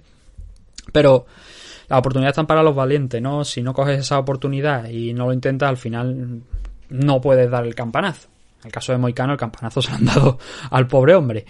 Eh, dos años estaba sexto en los rankings, venía de competir en 2020, no había podido pelear ni en 2021 ni en 2022, donde en estos dos meses había tenido esas dos oportunidades, incluyendo esta de aquí, para enfrentarse a Fisiev y al final, pues por tema de visado en primera instancia, segunda, el tema del COVID, no, ha no había podido enfrentarse a Fisiev. Eh, también el año pasado intentó enfrentarse a Mahache en dos ocasiones, combate que acabó por caer. Mm, su último combate, como hemos dicho, es de 2020 contra Paul Felder, una victoria por decisión dividida. Y antes de ese combate, si queríamos encontrar un enfrentamiento en la división Lightweight por parte de, mm, Rafael Dos Años teníamos que irnos a Tony Ferguson en 2016, un combate que perdió y que bueno, supuso iniciar una racha de dos derrotas consecutivas dentro de la división Lightweight después de perder el título contra Eddie Álvarez y luego ese combate contra Tony Ferguson. Eso le llevó a subir a 170, donde llegó a disputar el cinturón interino contra Colby Covington. Luego a tener una pelea contra Kamaru Usman, se mantuvo ahí, perdió combates importantes contra Colby, contra el propio actual campeón de la división Welter contra Kamaru, perdió contra Leon Edward, perdió contra Chiesa. Eso al final pues le lastró bastante, ¿no? Decidió bajar a la división Lightweight, ya hemos dicho Paul Felder y ahora cerca de dos años y medio después aproximadamente, un año y medio más o menos, se ha enfrentado a, Renato Moicano y ha vuelto a vencer. Así que él estaba en la sexta posición de los rankings. Mm, una posición que a mí me parece muy artificial, pero que eh, supongo que va a mantener después de esto. Así que Rafael Dos Años sigue enganchado ahí a la parte alta, a su edad, que son 37 años, y sin perder comba, con un tanque de gasolina muy interesante, siendo capaz de dominar por completo a Renato Moicano a pesar del esfuerzo, el último esfuerzo, ese segundo aire que cogió Renato en el quinto round. Y Moicano, pues ya lo que hemos comentado, cae a un 16-5-1. Rafael Dos Años está en un 31-13-0. Uno de los luchadores que más combates ha disputado aquí dentro de, UFC. De hecho, anoche subió un poquito más en los eh, récords de golpes significativos impactados y también de takedowns conseguidos con más de 60 ya sigue escalando, pero claro, que lleva tanto tiempo el hombre, pues que es normal, ¿no? Que aparezca ahí en, eso, en esos récords. Así que bien por parte de, Rafael Dosani, un combate que, bueno, yo creo que habríamos acertado todo el mundo porque también aquí habríamos puesto que Rafael era favorito para ganarlo.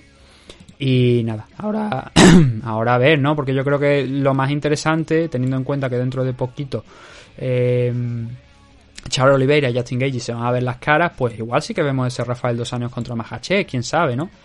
Eh, a Mahachel le habían ofrecido el quedarse de reserva de, esa pelea que hemos comentado. la rechazó, él dijo que consideraba oportuno que le diesen directamente el title shot. Obviamente no va a pasar. Y bueno, a ver, obviamente no va a pasar en esa fecha, quiero decir. Posteriormente es totalmente justificado y razonable que le den el title shot, ¿no? Lleva 10 victorias consecutivas, lo normal es que le den esa oportunidad pero igual Rafael Dos Años tiene algo que decir. Esa es la cuestión, ¿no? Como ya tenían historia de antes, ahora no han podido tampoco enfrentarse, teóricamente según UFC, porque Mahachev ha rechazado ese combate. Yo no descartaría un dos años contra Mahachev y así, pues, ver si Mahachev puede añadir otra pelea más a su récord, pero sobre todo teniendo en cuenta quién es ese luchador, ¿no? Rafael Dos Años, campeón de la división Lightweight.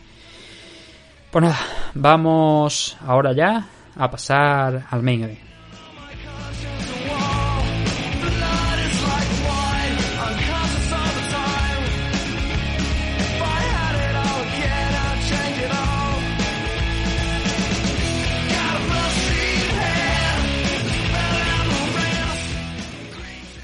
Bueno, pues saludamos ya a la gente de YouTube y como hemos dicho vamos a hablar del main event, último combate de la noche, este, este Colby Covington contra Jorge Masvidal. Le recordamos a la gente que el programa está íntegro, os dejo ahí el enlace en la descripción a la gente de YouTube para que podáis escuchar el programa íntegro donde analizamos toda la main card. Esta vez no hemos tocado la car preliminar por el momento, tocamos toda la main card, eso sí. Eh, vamos a empezar a hablar de este combate de la noche de ayer, de este main event de este pay-per-view de UFC 272 y es que este enfrentamiento entre Colby y Jorge Masvidal puso punto y final por el momento, veremos si punto y aparte por tanto, a la rivalidad entre Covington y Masvidal. La verdad es que los careos de las ruedas de prensa habían dejado bastante que desear y la rueda de prensa también en sí, ¿no? Un trash talk ahí del más bajo nivel, con un más que daba la sensación que tampoco quería estar ahí. Y era como menos mal que estos dos no se han visto en un Ultimate Fighter porque entonces el combate habría sido o sea lo que lo que es la la temporada de Ultimate Fighter habría sido pues bastante eh, bastante pesada de ver porque yo es que no veo la verdad jamás Vidal pasando por una temporada de Ultimate Fighter para vender este combate. Pero bueno, al final nos trasladamos a lo importante, a lo que ocurrió dentro de la jaula. ¿Y qué es lo que pasó aquí? Pues lo primero, una victoria por una decisión unánime para Colby Covington. Se la llevó por un 50, 44, 50, 45 y 49, 46 en un combate que se puede decir a grosso modo que controló y dominó prácticamente de principio a fin con sus momentos, sus acciones de peligro por parte de Más Vidal, pero que realmente eh, la película nos dice, como digo, que Covington ganó este enfrentamiento sin pasar muchas dificultades. A ver, vamos a ir desgranando como solemos hacer aquí, asalto por asalto, eh, yendo a lo mejor un poquito más rápido, porque como estoy diciendo, hay un dominio prácticamente por completo de Covington en muchos de los asaltos que vemos en este combate. Y luego pues leeremos también los comentarios, las cositas que nos habéis ido dejando en redes sociales. Primer asalto. Bueno, a ver, más vida la maga con ese rodillazo volador con el que noqueó a Ben Askren, por cierto, horroroso desde mi punto de vista el tatuaje que lleva en, el hombro. A Askren tampoco le ha gustado y a mucha gente no le ha gustado. De hecho, joder, eh, no es el mejor tatuaje que te podía hacer, pero bueno, para conmemorar aquel momento, pues se lo hizo ahí en, el hombro izquierdo. Queda bastante, como digo, horroroso, no sé cómo lo veis vosotros, pero bueno, a ver qué es lo que pasa más allá de ese rodillazo. Jorge, los primeros momentos del asalto se los pasa atacando a base de low kicks a Covington. Esto lo considero importante porque llegó a decir en los días previos a esta pelea, más Vidal quiero decir, dijo que Covington iba a pelear con unas rodillas dañadas. No sé si es porque él había escuchado algo al respecto, si es que se lo habían comentado, si que tenía un topo en el training camp de Colby Covington o qué. Pero sí que resultó eh, interesante al menos esa estrategia, ¿no? Que abriera con esa low kick y que luego también en otros asaltos siguió insistiendo con, ese trabajo, concretamente en el segundo round. Pero bueno, todavía como estamos en el primero, pues no, entramos ahí. Hay un eye poke de Colby, bastante claro, se queja eh, Jorge Masvidal, pero en ese momento no lo para Herdin. Eh, y Covington eso lo aprovecha para buscar la cintura e intentar derribar a, a Masvidal, defendiendo bien eh, el luchador de Miami. Y manteniéndose en esa posición, porque ya ahí ese era el tipo de estrategia que quería llevar Colby Covington, ¿no? El bajar ahí, el entrar a intentar derribar a, a más Vidal, era la zona de confort, ¿no? Lo llevó al suelo en varias ocasiones, dos o tres ocasiones en este primer asalto, muchas dificultades para más Vidal para mantenerse de pie, lo sentaron, como digo, tres veces, alrededor de tres veces, y un movimiento que se repitió a lo largo de bastantes ocasiones de la noche fue eh, esa situación en la que Covington estaba con un hook metido, enganchado en la pierna que estaba hacia el interior de la jaula porque Masvidal estaba muy pegadito, con, eh, arrodillado pero muy pegadito a la jaula, imposibilitando a Covington el meterle el segundo gancho. Aún así, desde esa posición, eh, eh, Covington estuvo intentando, como digo, en muchas ocasiones durante la noche, el intentar el rear naked choke, el intentar el, el mataleón. Pero poquito peligro llevaba porque, como digo, esa cercanía de Masvidal con la jaula le permitía a Jorge el mantener ahí bien atadito a, Covington dentro de lo que cabe en el peligro con el peligro que estaba llevando Colby, pero sin dejarle eh, la puerta abierta para meter ese segundo gancho y que ahí ya sí que le buscara mucho más eh, el mentón, el, cuello a, a, Jorge, ¿no?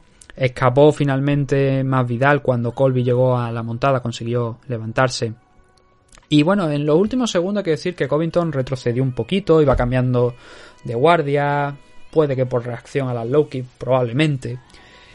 Pero toda la ofensiva que montó en esos instantes finales más Vidal, que fue más bien poca, desde luego no sirvieron para igualar este primer asalto y reducir la ventaja con la que partió Colby Covington después de este primer round, dándole un 19 con bastante claridad, porque había controlado a, Jorge digamos, por bastante tiempo. Bueno, desde luego el tiempo suficiente, pero el tiempo total en torno a 3 minutos, 3 minutos y medio de este primer asalto. Así que eh, bien por Colby, ¿no? Eh, en este caso.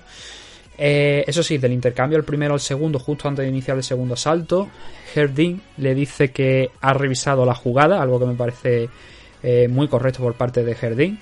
El irse a mirar esa situación que hemos mencionado de este primer round donde hay ese posible eye poke del que se queja Jorge Mavidal y confirma Jardín que, que, lo ha habido, que le ha metido el dedo en el ojo a, Jorge y le advierte, le dice esto es una hard warning, o sea, a la siguiente como haga algo similar te voy a quitar directamente un punto. No pasó la cosa mayores, pero en el segundo round hubo un golpe bajo de, de Colby, un low blow, un rodillazo cuando tenía ahí a más Vidal contra la jaula que, bueno, calentó las cosas un poquito.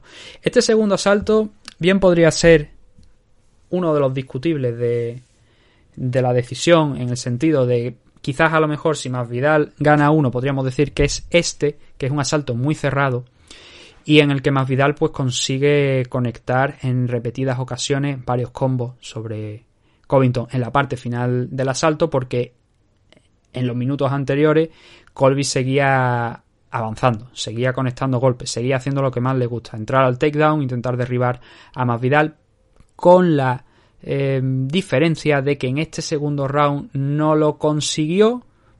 No lo consiguió de manera activa, por así decirlo, no lo consiguió intentándolo de Covington, porque hay una situación en la que Colby al patear los dos al mismo tiempo, tanto Jorge como él, cae de espalda y Masvidal decide bajar, decide intentar entrar en esa posición.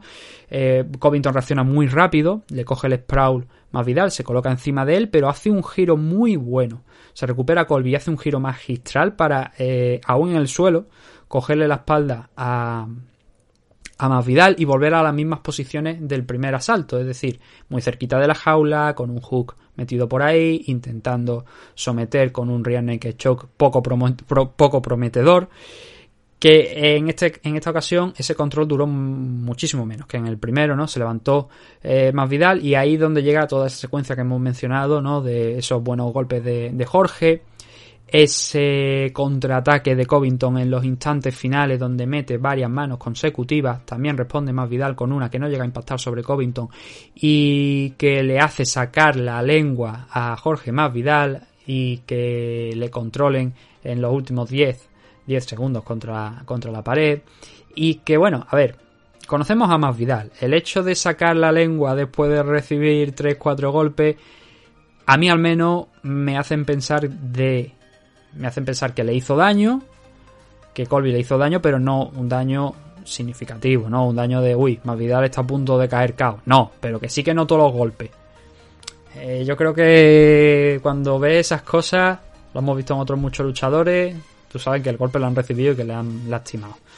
No en exceso, como digo. Pero a ver, eh, si nos vamos a la estadística, y lo he dicho que aquí en este segundo asalto Jorge Masvidal se hincha a pegar low kicks y de hecho hay una muy buena que hace que Colby pierda un poquito la estabilidad, que se gire, que se dé la vuelta e iba marcando muy bien esa, esa pierna izquierda de el campeón interino de la división welter. Claro, el gran grueso de los golpes significativos de Jorge Masvidal en este segundo round son esas low kicks. Son, tengo por aquí las estadísticas, déjame que lo compruebe. 8 low kicks, 8 de 13 en este segundo asalto. Y eso es lo que marca la diferencia para un 31-20 en el volumen de golpes en favor de Masvidal. Eso es lo que marca especialmente la diferencia. Esas 7 low kicks de más que conecta Masvidal sobre Colby Covington. ¿Es suficiente eso para negar el reverso, por ejemplo, que le hace en el suelo, el pasar a controlarle la espalda, no por demasiado tiempo, pero sí existe un control, el trabajo constante de, Colby en la cara, la presión de Covington sobre Masvidal, ¿es eso suficiente para darle el asalto? Bueno, yo estoy en que este combate se va a un 50-44 y que por tanto este segundo asalto es para Colby Covington. Pero si alguien me viene y me dice ha sido cerrado, como estoy comentando también yo por otra parte, le diré, pues sí, si se lo quiere dar a más Vidal, voy a entenderlo. Pero no diría que este es un asalto que esté 100% claro para más Vidal, no. Podría habérselo llevado. Creo que anda ahí mm, justito, justito, la verdad. Como digo, no discutiría con alguien que me diga, mm, más Vidal ha ganado el segundo asalto y que me lo razone, porque si no me lo razona, obviamente, pues no me vale. Pero tiene que razonar por qué. Yo creo que gana Colby, por lo que digo porque presiona, porque acaba más fuerte, porque revierte esa posición en el suelo. Entonces, 50-50, como digo. No altera el resultado final, pero si alguien le quiere dar un asalto a más Vidal, creo que sería este. ¿Qué más tenemos por aquí? A ver, el tercero. Vámonos con el tercer round. Eh, aquí es uno de los asaltos más claros para, para Covington.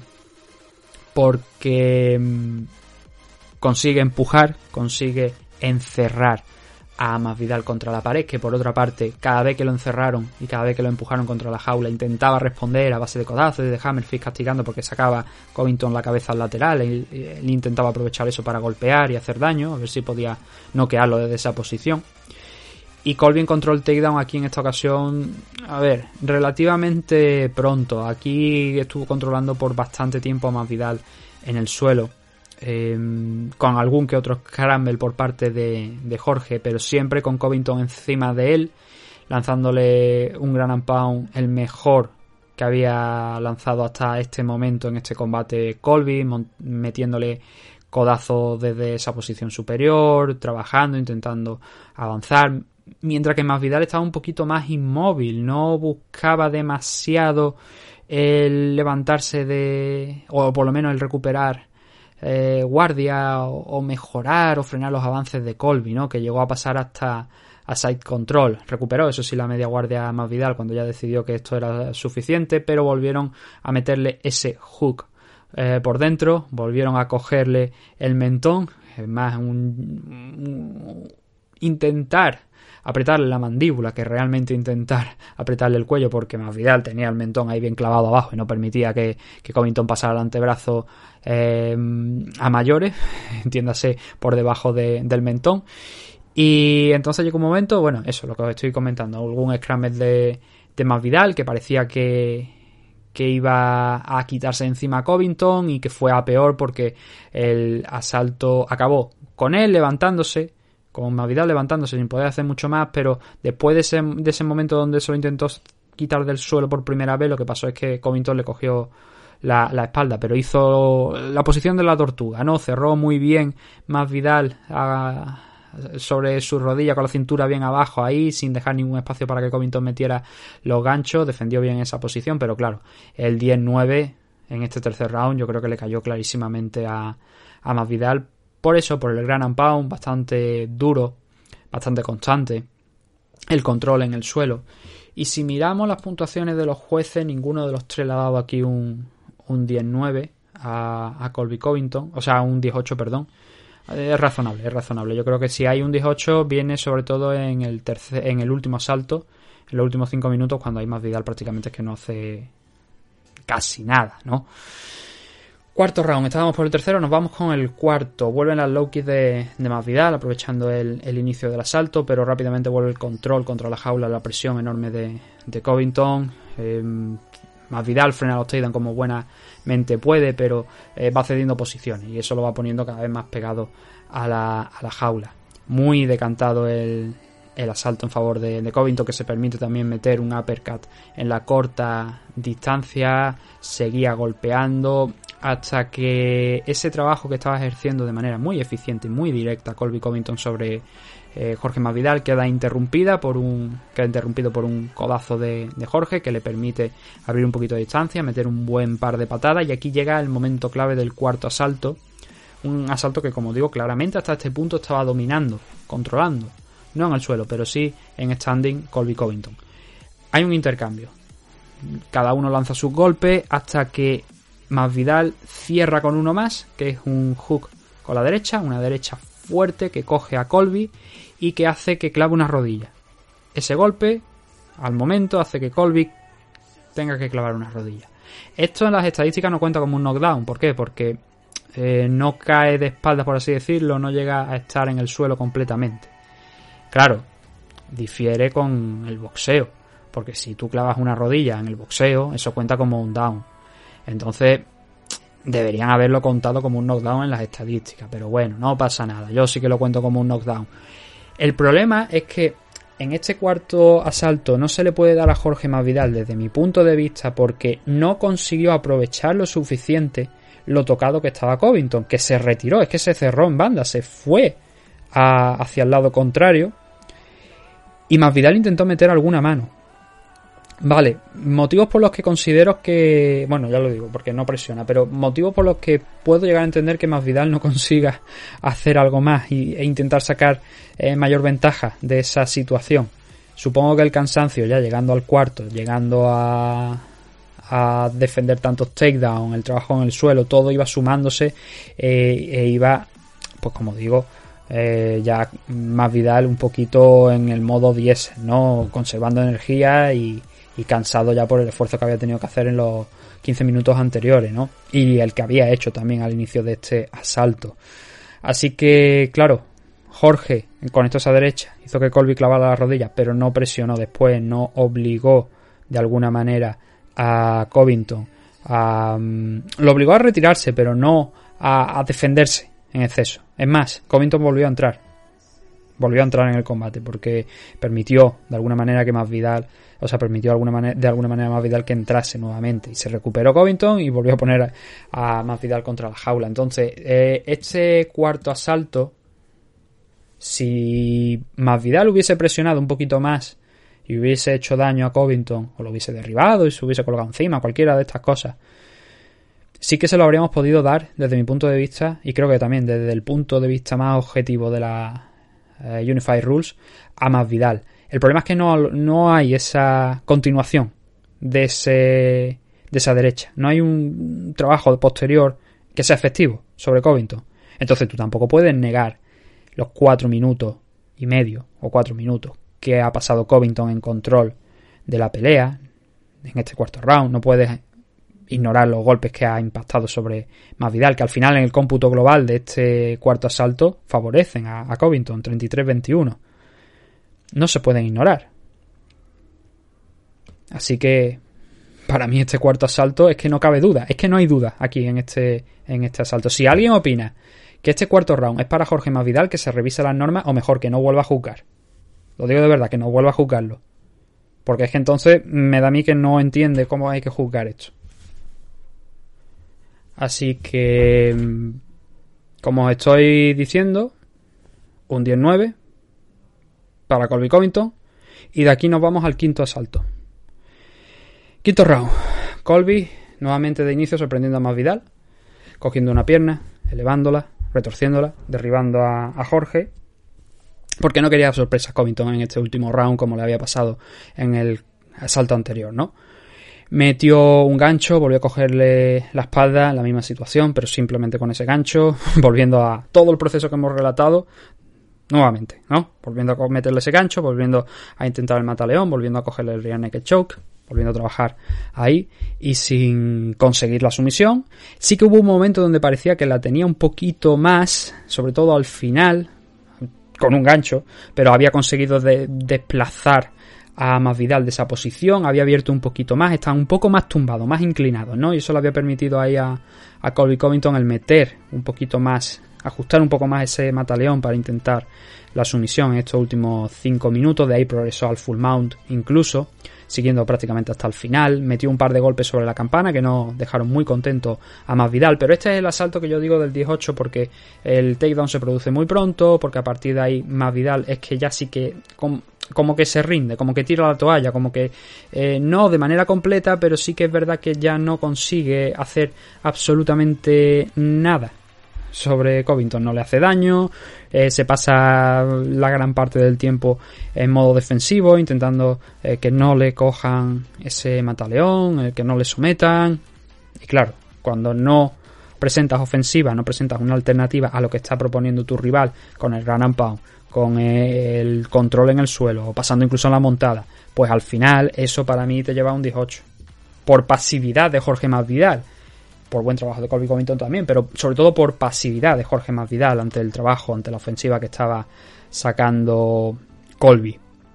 Así que por tanto, este último asalto sería, desde mi punto de vista, un 18 para Colby. Esto sí que es discutible. Aquí hay gente que le puede dar un 19, como hemos visto en dos jueces, o hay gente que, como yo, o como otro de los jueces, le da un 18. Esto es discutible. Lo de que el asalto anterior fue para Colby Covington creo que no es discutible. Creo que es 100% para, para Colby, por lo que os estoy comentando. Y con eso llegamos al final, a esa decisión que hemos dicho, a ese 50-44, 50-45, 49-46 a favor de Colby Covington. Siguieron las palabras, más Vidal retando a, a Covington para que se le acercara y seguir dialogando cariñosamente. Y bueno, Colby, eh, al terminar y el, al anunciarse la decisión y ser entrevistado por Joe Rogan, hizo su promo, su típica promo, pero dijo que quería a Dustin Poirier. Lanzó varios improperios sobre, sobre Dustin, ¿no? Y le invitó a pelear, entiendo que en 170 libras. Porque hace unos meses eh, le preguntaron a Colby en una entrevista, oye, se está escuchando un rumor que podría llegar a 155, porque estaba criticando a Dustin Poirier también por aquella fecha. Y dijo que no, que él no quería ser un abusón y que no quería bajar a 155, que él consideraría ser un abusón el bajar hasta esa categoría. Pero Colby no es un luchador, desde luego, más grande que Jorge Masvidal. Y yo creo que en 155, si puede hacer el corte, y creo que puede hacerlo porque Jorge lo ha hecho, dejándose bastante, pero haciéndolo finalmente, eh, Colby podría aprovechar esta posición que tiene ahora mismo dentro de los rankings de la división Welter para intentar, obviamente porque no hay nada asegurado, pero intentar hacer y dejar su marca en las 155 libras. Y un combate contra Dustin Poirier en 155 puede que ahora fuera algo muy interesante para eh, Colby Covington. Si puede dar el peso, que creo que puede, insisto, porque si lo daba más Vidal, Covington es más joven y no es tan grande, o al menos no parece ser tan grande físicamente como más Vidal, tengo esa sensación, creo que puede darlo. Si le han sugerido que puede dar 155 y él ha dicho que no quiere ser un abusón, es que puede darlo. Entonces yo no descartaría que ahora, dado el timing, ¿no? Dado que Kamaru Usman, em, un tercer enfrentamiento contra Covington, a pesar de haber dicho Dana White, cabe la posibilidad, puede ser, lo iremos viendo, eh, resulta complicado, la verdad, porque ha perdido los dos anteriores. Pero está claro que Colby Covington es el mejor welter ahora mismo, por el momento, por detrás de Kamaru Usman, y que si Colby Covington no tuviera que enfrentarse a el señor Kamaru Usman, a esta altura sería campeón de la división welter. Desde mi, desde mi opinión. Así que a mí no me disgustaría verlo realmente bajar a 155. Claro que Dustin Poirier también puede subir a 170. En alguna ocasión lo he dicho. Vamos a subir a 170, como por ejemplo en el tema de lo de McGregor, ¿no? Vamos a subir a 170, vamos a pelear ahí y tal. Así que esa posibilidad también existe. Pero yo lo digo más por la parte de si Covington quiere progresar ahora mismo rápidamente, lo más interesante sería en 155 porque en 170 ahora mismo parece complicado, mientras Usman no limpie un par de contenders más que le den esa oportunidad a Colby. Afortunadamente para Colby sigue trabajando, sigue consiguiendo victorias y ahora se mueve a un 17-3 de récord, eh, siendo las dos derrotas que ha tenido contra Kamar Usman y la primera que tuvo en UFC contra Worley Alves y mm, claramente convirtiéndose en el primer contender, en el mejor luchador de la división fuera de, lo que es Kamar Usman. Por el momento, en los rankings, eso quiero decir, porque luego a lo mejor lo pones contra Duriño, contra otro luchador y a lo mejor supone un reto mayor que lo de Jorge Masvidal. Eh, Masvidal, 35-16 de récord, tres derrotas consecutivas. Kamaru Usman, las dos. La segunda fue un caos brutal. Y ahora contra Colby Covington. Eh, lo dijo también en la entrevista posterior con Joe Rogan, eh, que su wrestling no había estado ahí. Que su wrestling en la noche de ayer fue malo. Pero es que, por otra parte, yo no creo que su wrestling fuese malo, sino que era la diferencia que había y ya está. Que Colby Covington es mejor wrestler eh, en 9 de cada 10 ocasiones contra Jorge Masvidal. Y que eso es un hecho, me parece, ¿no? Esto no quiere decir que Jorge Masvidal sea más luchador, eh, porque no lo pienso. Pero sí creo que en la noche de ayer quedó demostrado que dos, tres caos espectaculares están muy bien. Pero eso no te convierte en un buen luchador, te convierten en un tío que tiene una pegada, que tiene un poder de caos. Te puede hacer popular, obviamente, pero no, te convierte en un luchador completo como Colby Covington, que no tiene una pegada potente, pero que tiene un trabajo constante. Uno de los mejores wrestlers de la división, a la altura de Kamaru Usman por detrás, porque obviamente ha sido ya derrotado en dos ocasiones por Kamaru. Y Jorge, hay que reconocerle que es un tipo duro, que es un buen luchador, pero que no es un top contender. Desde mi punto de vista, repito, todo lo que se menciona aquí son siempre mis opiniones creo que no, ahora mismo no es un top contender y creo que nunca lo ha sido. Así que nos hemos divertido con Jorge Masvidal, indudablemente. Él se ha llenado los bolsillos, me alegro por él. De hecho, esta semana se ha conocido que eh, pasa a ser el. pasa a estar en el top 3 de mejores luchadores, o sea, de luchadores mejor pagados dentro de, de UFC. Es un hito importante. Pero también, como ha dicho Colby Covington, si Masvidal está cobrando dentro del top 3, yo también quiero cobrar lo mismo que él. Por eso digo que, mm, para mí, Jorge Mavidal no debería estar cobrando dentro del top 3 de la de UFC. Pero si eso ayuda a que lo que hoy para él es un top 3, mañana sea un top 25, pues bienvenido sea. Porque si es un top 25, eso quiere decir que hay otros luchadores que han ido subiendo también en la escala salarial. Y eso creo que es lo importante. Pero, insisto, creo que ya hemos visto el tope de Jorge Mavidal. Creo que ya no queda mucho más que demostrar y creo que, eh, insisto, siendo un buen luchador y siendo un tipo muy duro, está fuera de los mejores contenders de la, de la categoría. Claramente. Y nada, bueno, eso es lo que había por parte de, de este combate. Tenemos por aquí un par de mensajitos que me vais a permitir que cambie esto. Y habíamos preguntado, pues bueno, a ver cómo lo había visto la gente, nos habéis dejado un par. Por ejemplo, aquí Jonathan Simón nos dice un event sin título y con un main event de bajo nivel. A ver, el sin título, sí, pero bueno, vamos a ver cuánto venden de pay-per-view más Vidal y, y Colby Covington. Ya digo que la rueda de prensa a mí no me entusiasmó, los careos tampoco, mucha seguridad. Por otra parte, no voy a culpar respecto a eso a UFC, porque, oye, intentan que no haya problemas ninguno, pero sí que es verdad que estuvo muy.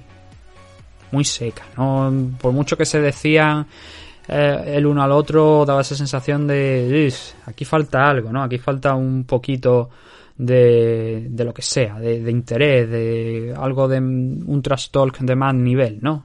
A mí no me, no me acabo llamando mucho la atención esa, esas ruedas de prensa que, que tuvieron eh, dos eh, porque iba a decir dos años, más Vidal y, y Covington. El Coming Event, pues sí, hombre, vamos. No es de bajo nivel. La pelea estuvo bastante bien. Sí que es verdad que Moicano, como hemos dicho en el programa, no aquí, sino en el programa, se llevó una buena paliza. Pero sí que es verdad que demostró mucho corazón en el quinto asalto. Y sé que reconocérselo. Fue una pelea entretenida. De hecho, mm, el Fire of the Night se lo dieron al Jorge Mavidal contra Colby Covington. Y perfectamente un combate más interesante para habérselo dado sería ese Rafael dos años contra Renato Moicano por el corazón que demostró Moicano y por lo bien que peleó en el quinto asalto cuando ya tenía el combate perdido. Eh, esto, por supuesto, sin jugar los combates de la car preliminar porque no le he dicho, no, no, lo he dicho en el programa, no he podido darle un vistacito ¿no? a, la car preliminar. Pero bueno, esa es la opinión de, de Jonathan. Y aquí tenemos también la de arroba Warrior Castle, la de Oscar, Oscar, que es un incendiario, dice, me gustaría verlo enfrentado, entiendo que se refiere o bien a Masvidal o bien a Covington, la verdad es que no, se refiere a uno de los dos, no, tengo muy claro a quién se refiere. Eh, dice, me gustaría verlo enfrentado ante Barnes, Chimaev o Luke, especialmente con este último, creo que Luke lo noquea, tiene un boxeo muy afilado, Luke. A ver, lo de afilado es meme, porque lo de afilado es que yo no sé qué le ha dado ahora a la gente aquí en España por de repetir como loritos lo de afilado, afilado, afilado, que viene de la palabra sharp en inglés y que creo que puede tener una mejor explicación, una mejor traducción en español que la de afilado. Pero bueno, allá cada uno, con como quiera utilizar la expresión, ¿no? Yo a mí cada vez que suena lo de afilado tengo que reconocer que Oscar y yo, que hablamos mucho, nos descojonamos cuando escuchamos lo de afilado. Y él lo ha puesto aquí obviamente con, el tema como, como meme, ¿no? Eh, tanto si es por parte de. A ver, no sé si lo dices por Masvidal o lo dices por, por Covington. Tanto si es por parte de uno o por otro. Eh, es que Covington, si no hace esa pelea con Dustin Poirier que ha, pedido, que ha pedido, o baja a 155 para enfrentarse a él, o lo que sea que hemos mencionado aquí. Es que esos son los contenders que tiene. Barnes, Chimaev, Luque. Mm, ya hay una pelea anunciada entre Duriño y, y Hanzat. Y Luke es el que queda ahí un poquito en el aire. Entonces, claro, si no vas a enfrentarte a Dustin Poirier, si no vas a bajar a 155, lo interesante para Colby sería defender esa posición. Y obviamente si la tiene que defender contra alguien, pues bueno, Luke es el que queda libre, ¿no? Si es por parte de Masvidal lo que dice, pues a ver, si es por Masvidal yo no creo que ahora mismo Masvidal esté para competir con... Bueno, con Luke tal vez. Con Luke tal vez porque Luke tiene un buen suelo. El Dark Choke se le da bastante bien pero no sé yo si contra Masvidal estaría por una estrategia de suelo desde el inicio.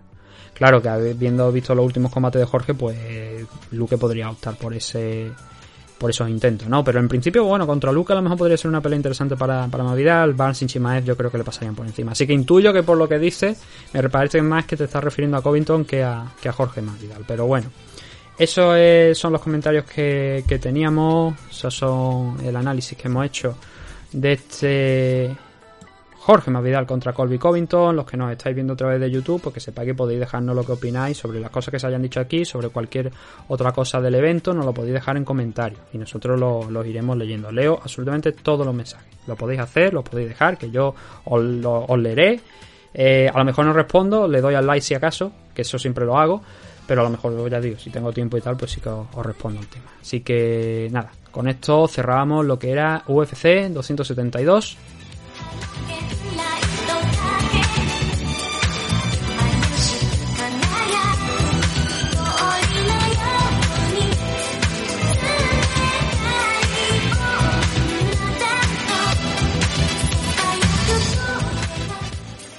Y lo que nos queda por mencionar es, eh, bueno, lo primero los bonos de la noche, ¿no? ¿Cuáles son los...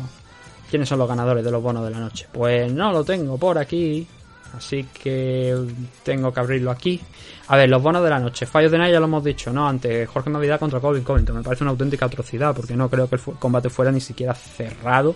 Y más, me parece más interesante lo que he dicho, el Moicano contra dos años, que, que este Covington contra Masvidal. Pero bueno, se lo han decidido dar a, estos dos.